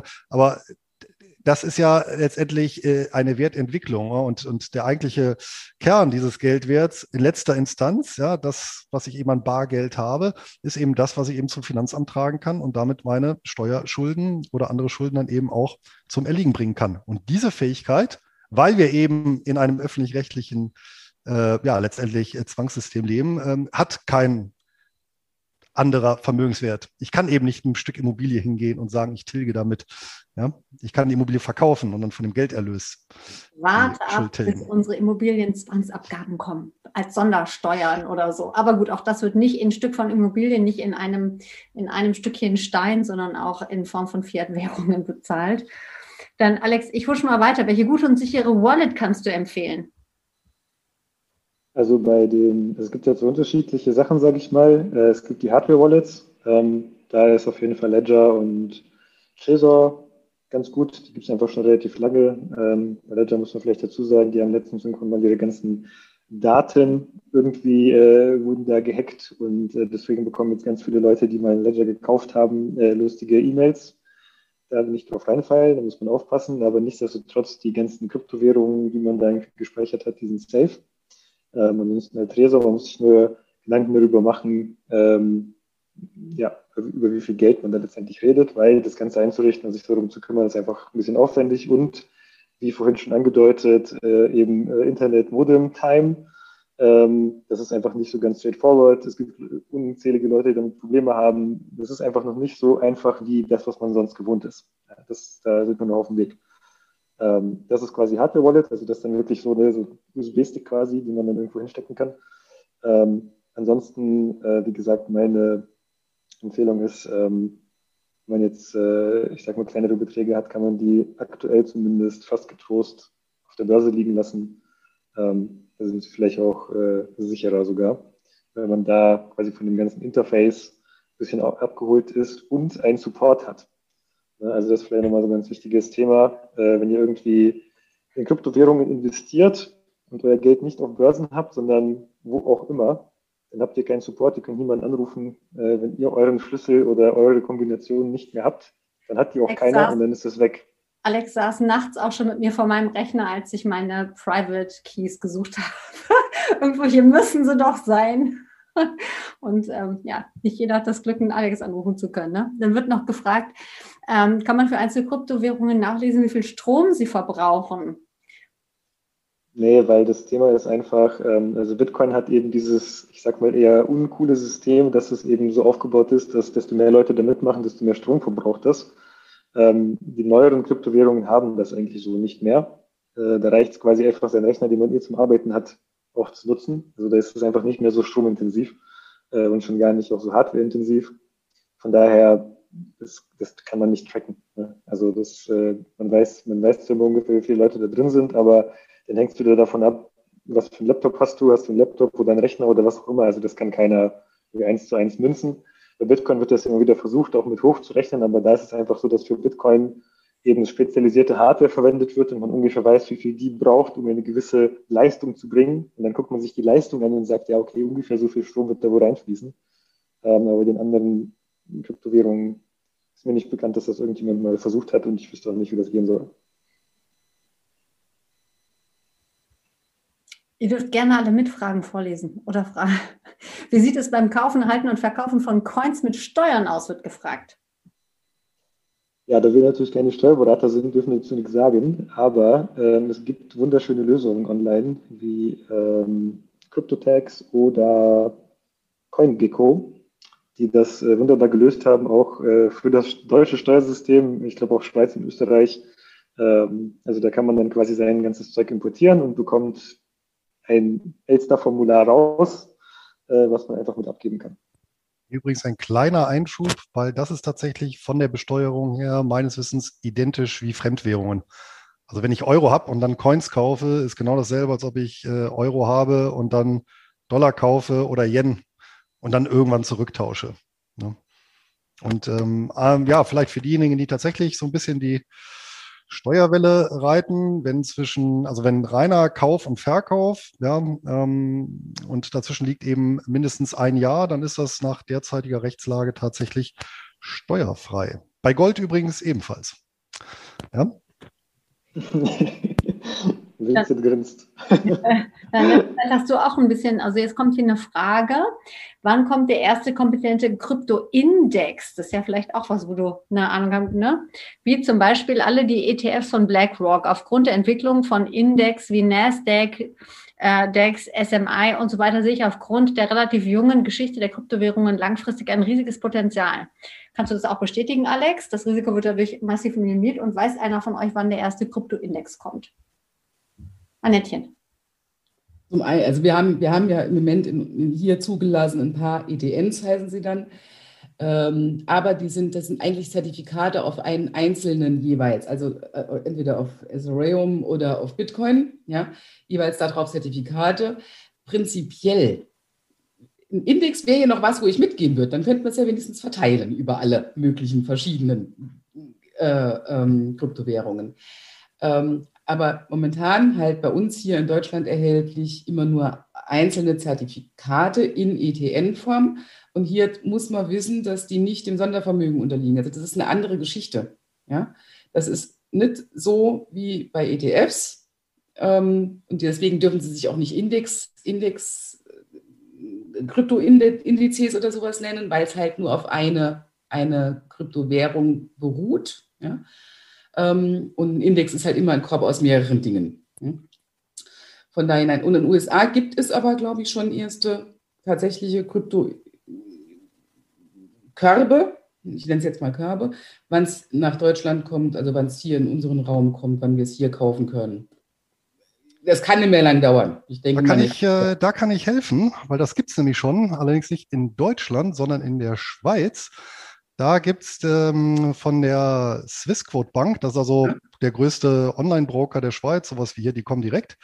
Äh, da gibt es den äh, Multi-Crypto Active Index. Und der lässt sich auch, der hat auch eine eigene ähm, ISIN und lässt sich daher auch handeln über die Börse. Bitte jetzt nicht fragen, wie der jetzt genau konstruiert ist. Also es gibt auf jeden Fall solche Indexprodukte. ja, aber da gibt es dann auch wieder ein Zertifikat nur drauf. Da gibt es keinen ETF ja. drauf. Ja, also es gibt kein, also das, was wir unter ETFs verstehen und dann Indexfonds verstehen, gibt es für Kryptos hier noch nicht. So, und der Rest muss sowieso der Alex machen, mehr weiß ich. Ja, ich könnte dazu vielleicht noch anmerken, das ist natürlich richtig, was jetzt die Kryptowährung an sich angeht, aber man kann natürlich, in, oder es gibt, glaube ich, ETFs oder Körbe, die auf kryptonahe Aktien ähm, abzielen. Also dann kann man natürlich, äh, wenn man eher so der Aktientyp ist, wie ich zum Beispiel, ist für mich viel greifbarer als jetzt diese ganzen Kryptowährungen. Also kann man in Nvidia, AMD, was weiß ich, Tesla, MicroStrategy und alle, die so ähm, Riot Blockchain und so weiter, die irgendwo im weiteren Sinne ähm, was mit ähm, Kryptowährung zu tun hat, sei es äh, eben diese Prozessoren, Grafikkarten, was weiß ich, äh, oder eben Tesla, was vorhin schon genannt wurde, dass man da ja äh, mit Bitcoin zahlen kann oder äh, MicroStrategy, die irgendwie einen ganz, ganz viel großen Haufen jetzt äh, Bitcoins gekauft haben. Ja, und solche Körbe gibt es, glaube ich, schon, die dann ähm, als ETF da angeboten werden, wo man aber dann eben tatsächlich in, in Aktien und äh, wo, da kann man das dann tatsächlich auch ETF nennen, ja, wenn man da diese zusätzliche Sicherheit haben will. Aber dann hängt man natürlich nicht direkt eins zu eins an irgendeiner Kryptowährung oder an einem Korb von Kryptowährungen. Das ist, muss auch klar sein. Aber ähm, die eine oder andere kryptonahe Währung hat ja in den letzten Jahren durchaus äh, äh, Währung. Äh, Aktie hat natürlich in den letzten Jahren auch ähm, sehr, sehr stark performt, wenn wir uns Tesla und AMD und Nvidia und sowas angucken, ähm, hat man vielleicht nicht ganz eine äh, Bitcoin-Performance, aber dann doch ähm, etwas, was man vielleicht eher versteht und doch eine tolle Performance. Da gehe ich dann auch wieder mit. Das finde ich schon wieder total trendig, finde ich klasse. Also, ähm, genau, ich habe tatsächlich äh, keine Ahnung, was jetzt mit den ETFs passiert. Ähm, ich weiß nur, also ich meine, weil ich auch einfach direkt letztendlich in den Kryptowährungen investiert bin und mich da auch super wohlfühle und mich wahrscheinlich eher weniger wohlfühlen würde mit den ETFs. Ähm, aber es ist ja nur so ein bisschen Geschmackssache. Ähm, aber was auf jeden Fall der Fall ist, ne, desto, desto mehr ETFs äh, oder mehr quasi ETFs bekommen, ähm, was man da schon immer wieder halt sieht, ist, dass das Ganze einfach für ganz viel neues Geld auch in der ganzen, äh, in diesem ganzen Umfeld halt sorgt. Ne? Weil dann ist es auf einmal verfügbar, andere Leute werden darauf aufmerksam. Jetzt 14. Äh, April, letzte Woche ist Coinbase äh, an die Börse gegangen. Ich meine, sowas äh, verursacht natürlich dann schon auch irgendwie seine Wellen und sorgt dann eben auch dafür, dass dann wieder neue Leute auf die Börsen kommen und so weiter. Und wenn man sich die Zahlen anguckt, die sind halt verrückt. Also die haben irgendwie in diesem Jahr, im Januar, so viele Neuanmeldungen gehabt wie im kompletten letzten Jahr. Und ähm, das war schon 2017 so. Ähm, das heißt, das Wachstum ist da einfach, äh, ja, einfach nicht greifbar aktuell. Ne? Das ist einfach, da kommen so viele Leute rein. Ähm, natürlich äh, jetzt nicht irgendwelche, ich sag mal, äh, Leute, die sich dann 1000 Bitcoin kaufen, ne? also eher so die kleinen Leger, würde ich behaupten. Aber da ist auf jeden Fall ein sehr, sehr großer Zuwachs. Ähm, vor allem natürlich jetzt, wo auch die Preise wieder etwas mehr steigen als in den letzten Jahren, sage ich einfach mal. Genau. Dann wird nochmal gefragt, ob. Aber ist das dann nicht schon Kontraindikator, Alex? Du kannst tatsächlich, ähm, also nein, ist es nicht. Ähm, das Coole ist, bei den, äh, bei den ganzen Blockchains kannst du wirklich alles angucken. Die Daten sind öffentlich. Also ich kann dir genau sagen, wie viele Bitcoin-Adressen es gibt, die über 1000 Bitcoin halten. So. Und ich kann dir auch sagen, ob diese 1000 Bitcoin auf einer Börse liegen oder nicht auf einer Börse. Und äh, generell gilt quasi, wenn ich mein Geld auf der Börse halte, dann möchte ich es wahrscheinlich bald verkaufen. Und wenn ich es nicht auf der Börse halte, dann möchte ich es wahrscheinlich nicht bald verkaufen. Und da gibt es tatsächlich eine, eine ziemlich gute Korrelation und aktuell ist einfach der Trend komplett umgekehrt. Also die Werte, also die Coins, die auf Börsen gehalten werden, die sinken seit einem Jahr, glaube ich sogar. Ähm, und wenn man sich dann quasi auch anguckt, ne, was macht Smart Money, also was machen die Leute mit über 1000 Bitcoins, die ähm, sind quasi auch zunehmend weg von den Börsen. Das heißt, aktuell, wenn man jetzt sich jetzt einfach nur diesen Indikator anguckt, ähm, mache ich mir erstmal noch keine Sorgen. Wenn sich da irgendwas umdreht, ähm, würde ich das zumindest auch sehen bei den Metriken, die ich eben angucke. Aber das finde ich ist halt irgendwie auch das Coole. Ne? Es ist wirklich alles öffentlich. Ich kann, ich kann jeden möglichen Datensatz, der mich interessiert, kann ich mir da rausziehen. Und es gibt mittlerweile auch schon wirklich ähm, ja, Unternehmen, die das auch aufbereiten. Also ich muss da nicht irgendwie anfangen zu programmieren, sondern ich melde mich an, zahle 20 Euro im Monat und bekomme diese Daten und bekomme diese Grafiken und muss halt natürlich wissen, was ich damit anfange, aber ähm, ich muss das jetzt nicht irgendwie selber aufbereiten. Sehr, sehr spannend. Es wird auch noch gefragt, ob Bitcoin das einzige System ist, das noch nicht gehackt wurde oder ob das für alle Kryptowährungen gilt. Und dass es für die Zuschauer ein bisschen verwirrend ist, wenn wir mal von Bitcoin und mal von Kryptowährungen reden. Also es gibt definitiv Kryptowährungen, die gehackt wurden und in äh, St. Nimmerleins, äh, also die sind einfach verschwunden, sage ich mal. Ja, die sind nichts mehr wert.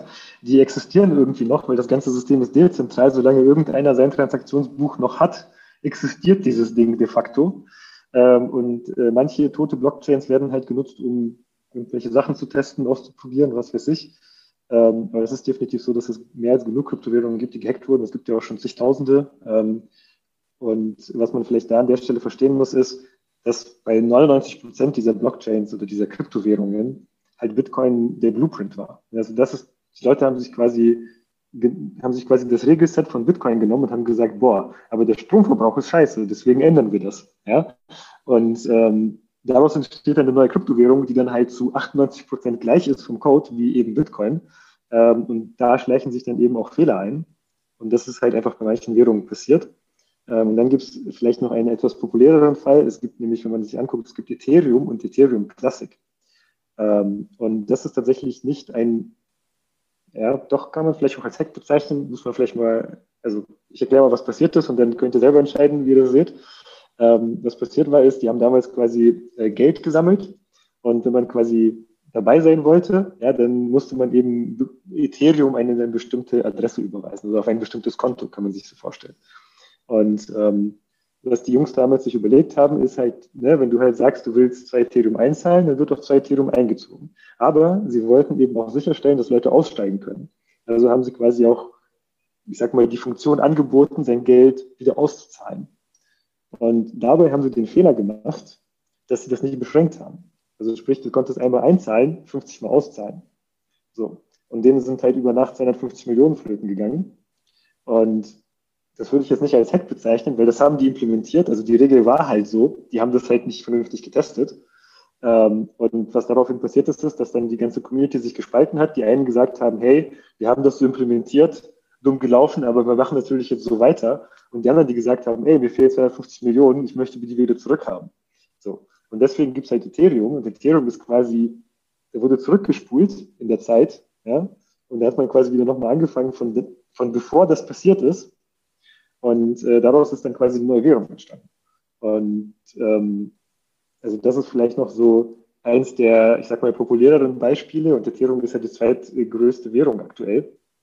Ähm, mit, keine Ahnung, wie vielen hundert Use Cases mittlerweile. Aber ansonsten, wie gesagt, es gibt zig Währungen, die gehackt wurden. Weil es ist halt, da wird programmiert, da entstehen Fehler. Wenn das nicht vernünftig getestet wird, dann findet das jemand und äh, bereichert sich dadurch. Aber die meisten davon gibt es mittlerweile nicht mehr. Und das Ganze wird auch erwachsen. Also es gibt immer mehr vernünftige Audits. Ähm, es gibt tatsächlich mittlerweile Plattformen, äh, wo man quasi weiß, okay, wenn ein Projekt über diese Plattform kommt, dann ist das quasi über einen vernünftigen Audit gelaufen und die haben auch einen, ähm, äh, wie soll ich das sagen, also die haben quasi auch in der Vergangenheit die Projekte, die sie quasi da durchgelassen haben, die sind auch mittlerweile sehr, sehr erfolgreich. Ja, da gibt es keine Probleme, die sind nicht gehackt worden und so weiter. Ähm, also auch da entwickelt sich das, ne, weil einfach natürlich dieser also diese Frage total berechtigt ist und es auch immer mehr Leute gibt, die halt sagen, ja, okay, macht das jetzt Sinn? Ist das der nächste Shitcoin oder sollte ich jetzt hier wirklich mal Geld investieren? Ne? Also und darauf gibt es halt immer mehr Antworten, die auch immer vernünftiger werden, sage ich mal. Hier hatte noch einer geschrieben, ähm, also Litecoin ist ja auch eine relativ bekannte Kryptowährung, hatte geschrieben, der Ulrich, Litecoin wurde gehackt und hat nichts zurückgezahlt. Das war wahrscheinlich auf dieses, was wir vorhin hatten mit Zurückzahlen. Das war aber, glaube ich, eher auf die Börsen äh, bezogen, was du meintest. Ähm, und kannst du was zu dem Litecoin-Hack sagen? Gab es den? Also ich, ich kenne Litecoin, aber den Hack, weiß, keine Ahnung, weiß ich nicht, habe ich nichts von gehört. Ähm, habe ich tatsächlich auch nicht mitbekommen, beziehungsweise nicht im Detail, so dass ich es jetzt erklären könnte. Ähm, kann aber sein. Also es ist jetzt nicht so, wie gesagt, es wurden mehr als genug Kryptowährungen gehackt. Manche davon gibt es auch noch. Das ist halt so ein bisschen die Frage, ne, wie sah der Hack genau aus. Aber selbst Ethereum, wo man ja auch sagen könnte, naja, das lief ja nicht ganz wie geplant, äh, ist jetzt die zweitgrößte Währung mit keine Ahnung wie vielen Milliarden Marktkapitalisierung. Genau, aber das war auf die Börsen bezogen. Also die Börsen haben zurückgezahlt, wenn die Börsen gehackt wurden. Ja, ähm, aber wenn du quasi direkt die Kryptowährung hast und das gar nicht auf der Börse liegen hast, dann ist das halt was anderes. Alex, ähm, jetzt haben wir schon öfter angesprochen, dass es nur wenige Kryptowährungen oder Kryptovermögenswerte gibt, die jetzt auch als Währung konzipiert sind. Welche sind denn das? So die drei, die drei großen, die wirklich originär als, als Währung konzipiert sind oder als Tauschmedium. Also definitiv äh, Bitcoin, ähm, definitiv auch XRP, was quasi so der Bankencoin ist. Ne? Damit wollen die quasi ihre ganzen Geschäfte weltweit ähm, untereinander durchführen. Ähm, dann gibt es noch äh, Stellar. Stellar wird quasi auch äh, dafür benutzt, oder XLM ist die, die Abkürzung, quasi auch dafür benutzt, um eben in verschiedensten Währungen, Währungen hin und her zu tauschen mit möglichst wenig Transaktionsgebühren. Also ich würde sagen, so aus heutiger Sicht die drei. Was war die zweite? Das habe ich nicht richtig verstanden. Ripple oder Ripple. Ripple, ach, okay, ja, danke. Und für die, für die Endanwender, also äh, Stella und Ripple sind ja jetzt nichts, wo ich mit bezahlen gehe. Wenn ich, wenn ich meine Brötchen kaufen will, wo siehst du da so die spannendsten ja. Cases?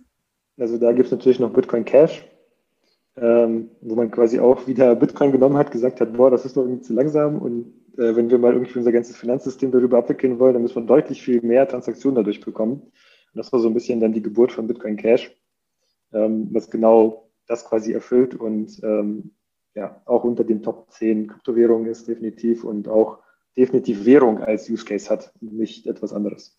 Hm. Ihr seht, wir sind jetzt schon sieben Minuten über unsere reguläre Talkzeit und ich habe das Gefühl, wir haben mal so ein bisschen angefangen, ganz oben zu kratzen. Ja, ähm, also wegen mir können wir gerne auch noch weitermachen und noch ein bisschen weiter Fragen beantworten. Ich weiß nicht, ähm, aus dem Publikum kam gerade schon wegen mir auch. Annette hat den nächsten Termin und muss scheinbar raus. Wie sieht es bei euch anderen aus? Habt ihr noch ein paar Minütchen oder? Ein paar Minuten gerne. Wir können aber auch unabhängig davon, wenn das Interesse ist ja sehr, sehr groß, das Thema sehr aktuell. Ich finde es ja auch sehr interessant. Von daher können wir auch gerne nochmal einen zweiten Termin vereinbaren, wenn der Alex ähm, noch Lust haben sollte. Na, auf jeden Fall hat der Alex Lust, oder? Ja, wenn, wenn, wir ihn verschreckt und verbissen haben. Halt. Können wir gerne machen. Wie oft, also können wir im Nachgang einfach klären, wann das dann passt. Ich will jetzt nicht jetzt in der großen Runde machen, aber wegen mir gerne. Super. Ich gebe auch noch mal einen kurzen Hinweis. In der nächsten Woche gibt es auch noch mal ein Live-Webinar mit Alex, was jetzt nicht nur so eine Frage-Antwort-Runde ist, sondern wo wir wirklich einfach noch mal so ein bisschen bei A anfangen und uns so ein bisschen durch das Thema durcharbeiten. Auch das kann sehr, sehr gerne äh, genutzt werden, um weiter in den Crypto-Space einzutauchen. Und Fragen einreichen für den zweiten Termin ist vielleicht auch eine ganz gute Idee. Also schreibt dann einfach an uns alle. Ja, gebt uns eure Fragen. Grundsätzlich ist der Finanztalk ja alle acht Wochen. Dann nehmen wir entweder den nächsten oder den übernächsten Termin. Ja, so dass da was gemacht werden kann. Dann lese ich jetzt einfach munter noch ein paar Fragen weiter vor. Die, die gehen wollen, seien entschuldigt. Wir sind schon über die Zeit und die, die noch Zeit haben, können gerne noch weiter da bleiben.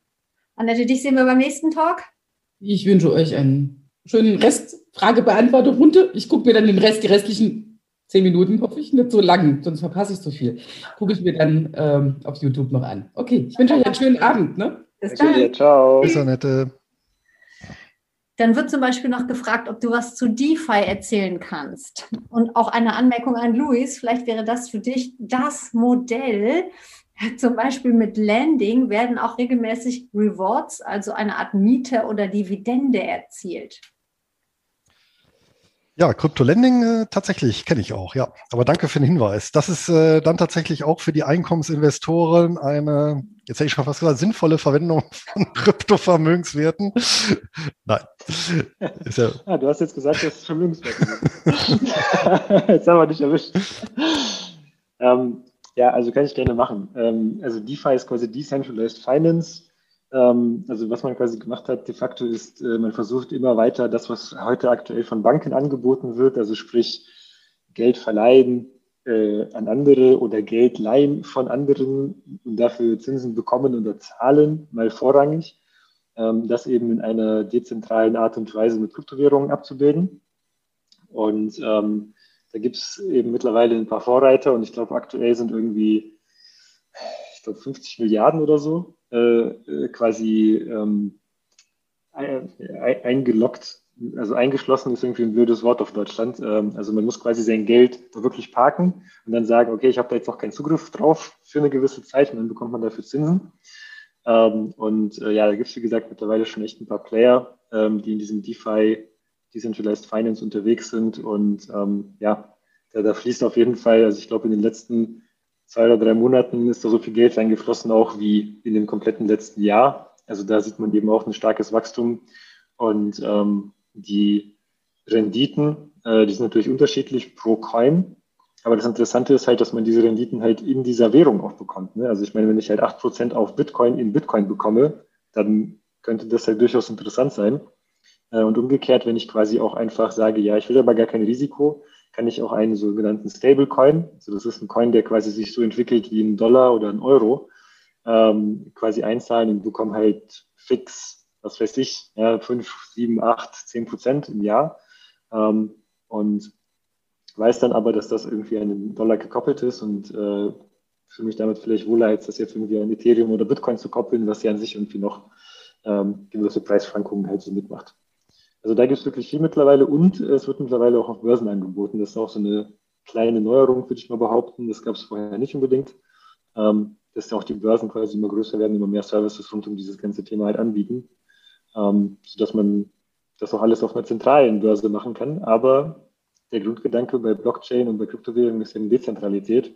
Und deswegen ähm, werden diese ganzen Lösungen, sobald sie dann verfügbar sind und halbwegs nutzbar, ich meine, ja, wir sind jetzt alle noch Early Adopter, was das ganze Thema angeht, ähm, aber die gehen halt einfach dann dahin ne, und äh, wollen eher nicht auf einer Börse ähm, mit ihrem Geld quasi unterwegs sein. Aber da wird sich zeigen, was sich durchsetzt.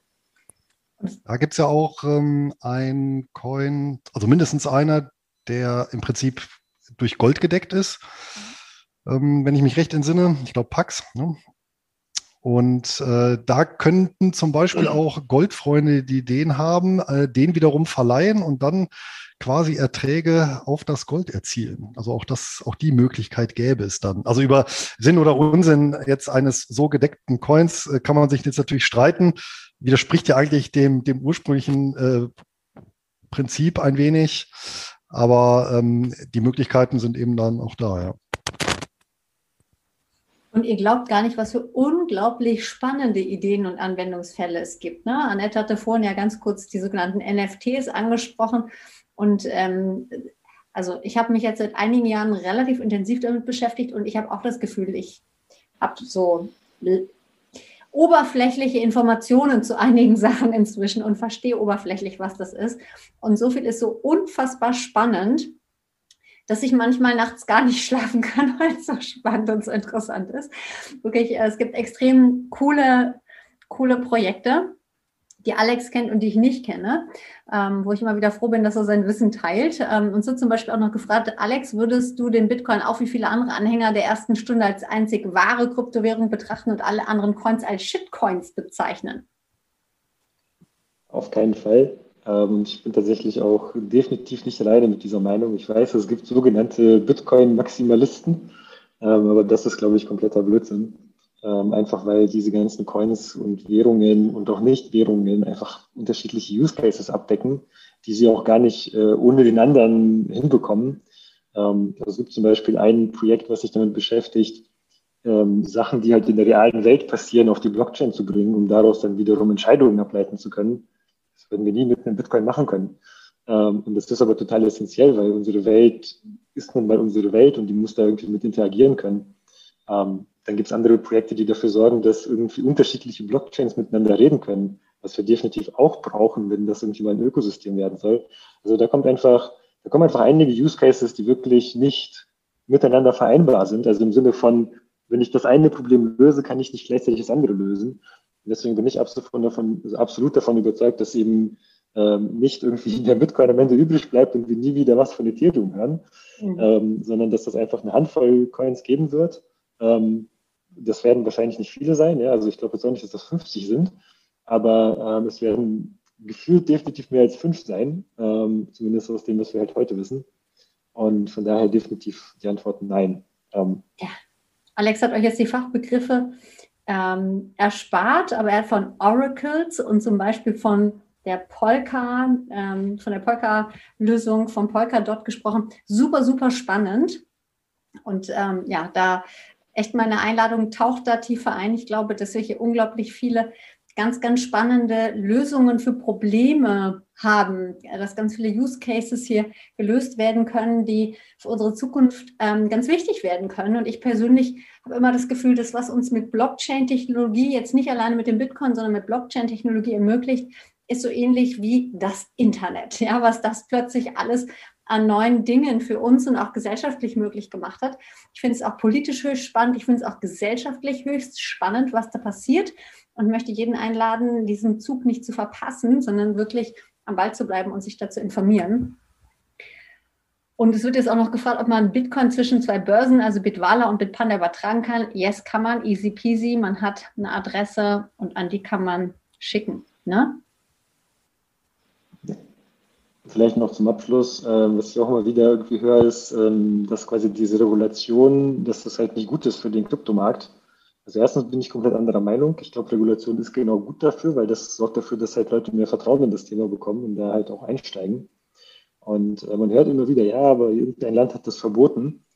Äh, das finde ich eigentlich immer ganz witzig, weil ähm, man kann das ja verbieten oder nicht, aber man, also im Prinzip hat man nicht mehr die Möglichkeit, den Bitcoin zu verbieten, sondern man kann sich nur noch selber ausschließen davon. Also ein Land kann quasi beschließen, nicht zu partizipieren, aber das wird den Rest nicht davon abhalten, das zu tun.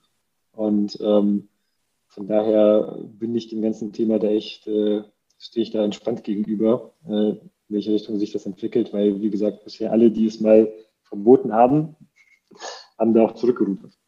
Ähm, weil wahrscheinlich dann denen auch jemand das gesagt hat, ja, dass sie entweder mitmachen können oder die ganze Welt das ohne sie macht. Äh, das gibt es ja aktuell jetzt in der Türkei, irgendwie habe ich gehört. Stand auch vorhin äh, als Frage irgendwo drin, ähm, Türkei hat äh, Bitcoin verboten. Was soll man davon halten? Oder ich meine, man kann es ja nicht verbieten im Grunde genommen, aber andererseits hast du vorhin erzählt, dass die Polizei äh, dies und das verfolgt und im Zweifelsfall dann doch auch bei dir vor der Tür auftaucht. Und die Türkei ist ja jetzt so ein bisschen äh, schwierig, was Polizeistaat und so angeht. Und wenn das da jetzt tatsächlich verboten ist, ähm, müssen die Leute, die Bitcoin in der Türkei nutzen oder haben, ähm, irgendwas befürchten? Ich kenne mich jetzt nicht mit der Politik in der Türkei aus, aber ich meine, du kannst auch eine der anderen 3000 Kryptowährungen nehmen, das ist mal Punkt 1. Äh, und Punkt 2 ist ja, verboten. Wenn ich jetzt konkret Bitcoin habe, äh, dann ist es ja schon so als Türke oder in der Türkei lebender Mensch. Äh, und jetzt ist es auf einmal verboten. Was soll das eigentlich heißen? Jetzt ist Bitcoin verboten. Genau, wollte ich gerade sagen. Ich meine, was heißt verboten? Ne? Ich meine, das, was die meisten gemacht haben, ist, sie haben den Zugang dicht gemacht. Also du konntest quasi an keiner Börse mehr dich anmelden mit einem KYC, was du normalerweise brauchst, wenn du irgendwo noch eine Fiat-Währung hast und dann damit Kryptos kaufen willst. Also das ist das, was passiert ist in den anderen Ländern, dass die gesagt haben, ja, du kannst halt einfach keine Bitcoins mehr kaufen. Aber wenn du Stand jetzt schon welche hast und die gekauft hast und die nicht auf der Börse liegen, sondern auf irgendeinem Cold Wallet, dann wie soll das dir jemand wegnehmen? Also erstens kannst du keiner wegnehmen, weil das, ein, das ist ja dein Schlüssel, so den kennt keiner. Ähm, wenn die das irgendwie rausfinden, weil du das an einer Börse gekauft hast, wo man den Namen halt irgendwie, wo der bekannt ist, ja, dann müsste man, sollte man sich vielleicht irgendwie mal überlegen, wie man das wieder zurücktauscht.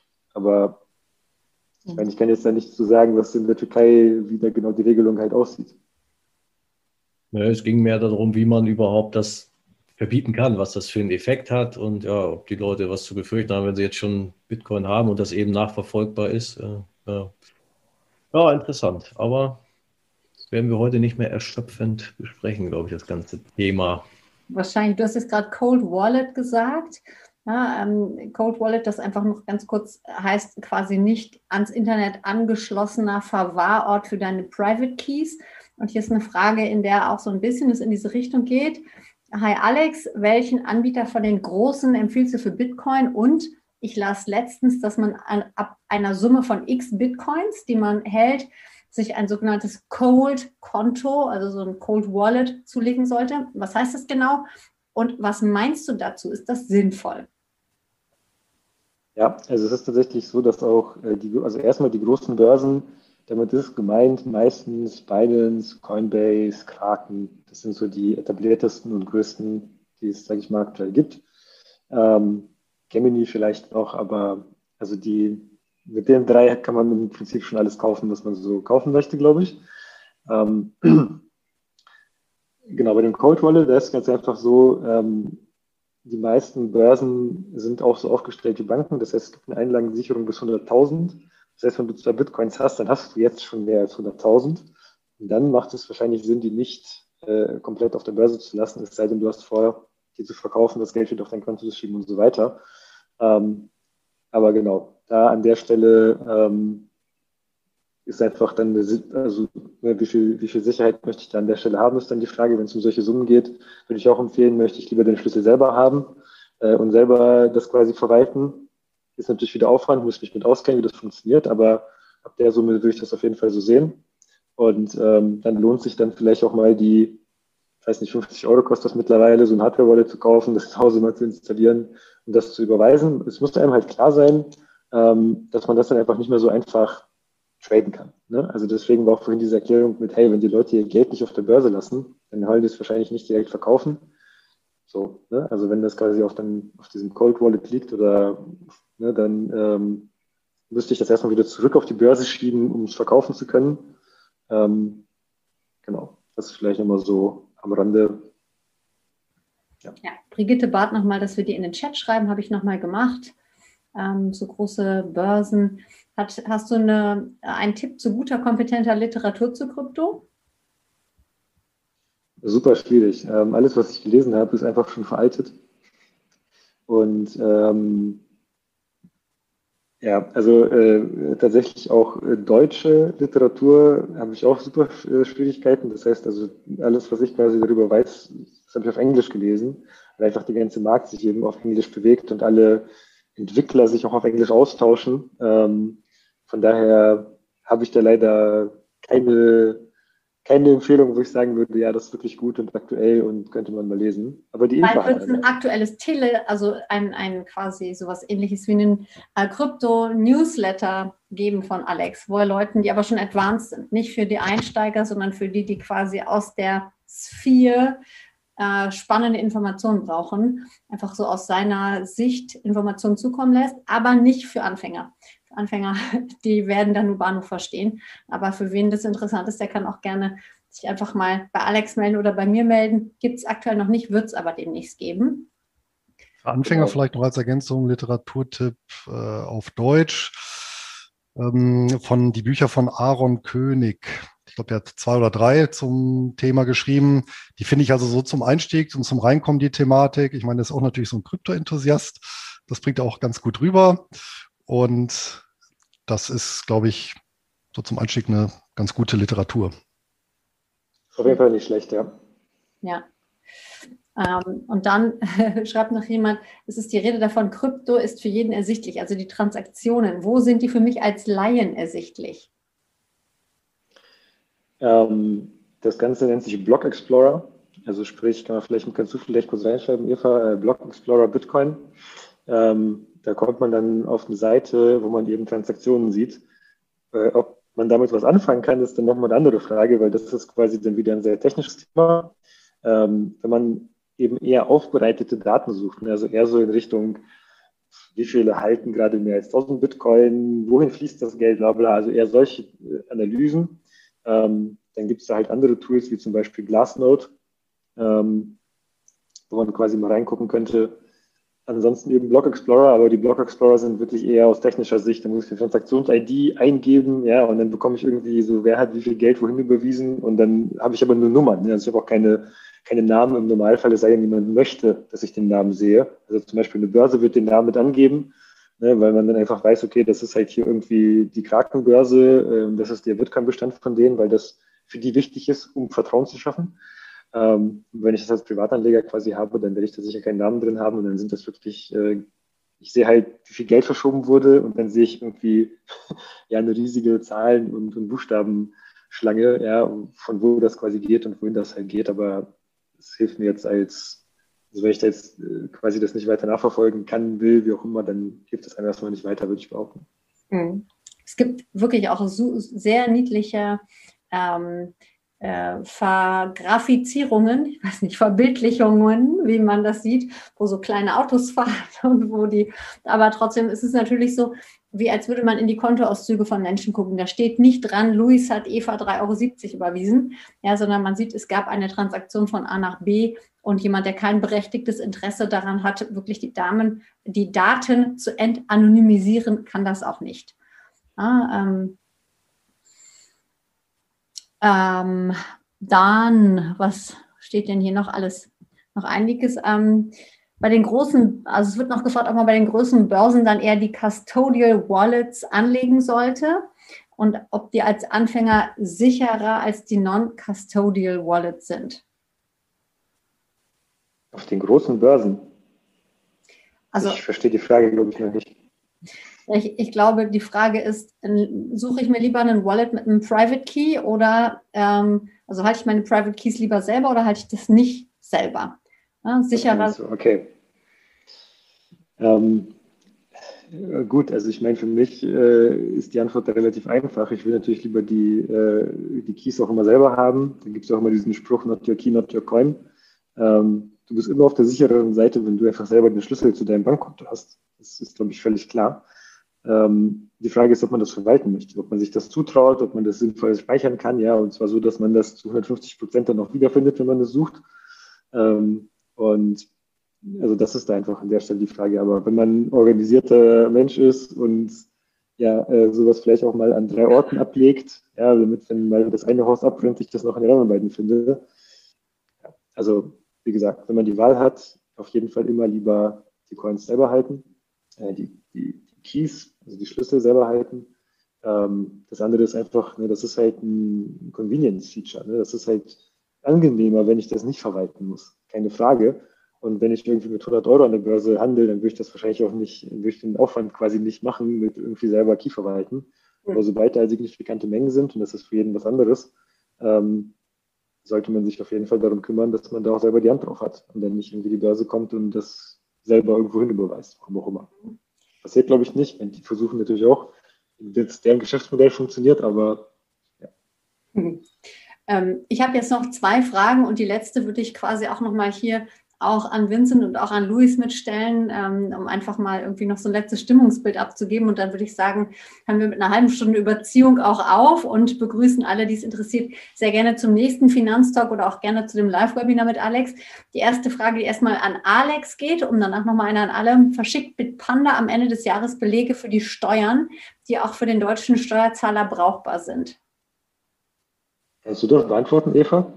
Ich kann es ehrlich gesagt nicht beantworten. Alex ist nicht bei Bitpanda. Ich bin bei Bitpanda, aber da ich nicht trade, sondern nur meine Gelder da hodle und äh, fürs Traden woanders bin und quasi keine steuerrelevanten Transaktionen mache, kann ich es leider nicht beantworten. Aber ich kann vielleicht was anderes beantworten. Also wenn man quasi, ich glaube, unter 200 Transaktionen hat und wenn man nicht tradet, dann hat man immer unter 200 Transaktionen ähm, dann könnt ihr auf CoinGecko das umsonst auswerten für die Steuer.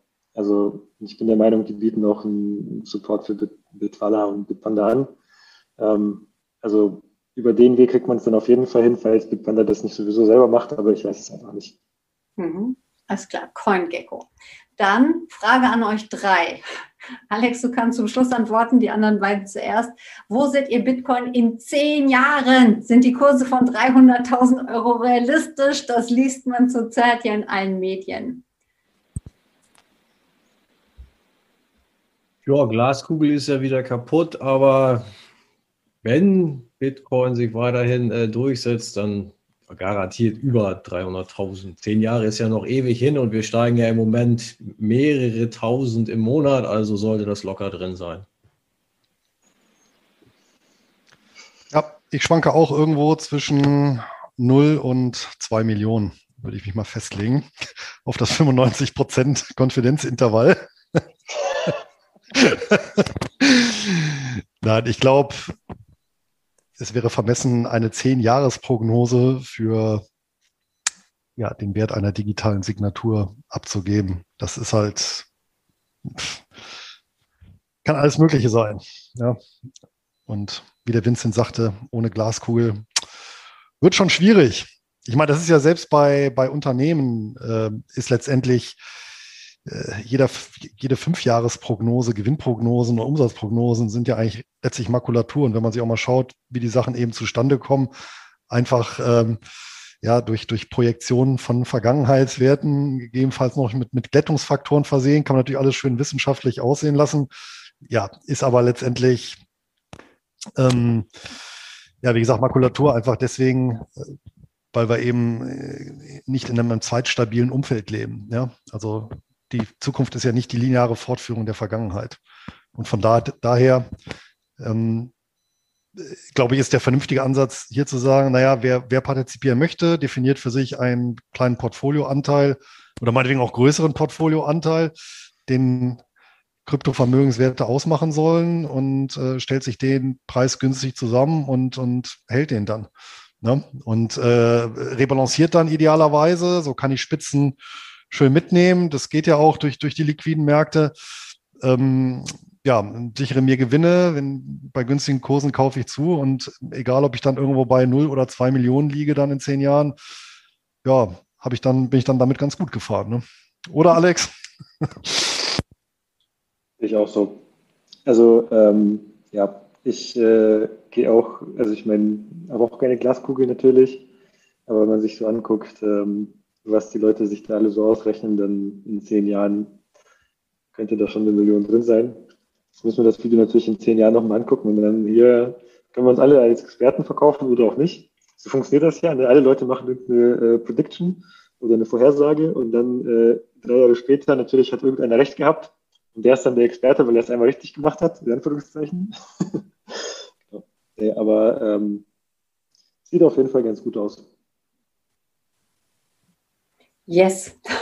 Also, ne, ich denke auch, wir wissen es alle nicht, aber ich finde auch, es gibt genügend spannende Applikationen für den kompletten Kryptomarkt und Bitcoin als die Mutter aller Kryptowährungen beeinflusst das Ganze natürlich auch immer sehr. Auf jeden Fall habe ich mich sehr über diese ähm, Diskussion hier gefreut, dass auch so viele mitdiskutiert haben. Auch Alex, danke, dass du dir die Zeit genommen hast, uns mal hier an deinem Wissen ein bisschen teilhaben zu lassen. Auch vielen Dank an euch alle, die ihr mit dabei wart. Ich packe euch auch nochmal den Link zum Live-Webinar rein, ähm, damit ihr sehr gerne mit dabei sein könnt. Dann sorgen wir auch dazu, dass Alex ein perfektes Audio hat. Es kam ab und an, dass du ein bisschen leise warst.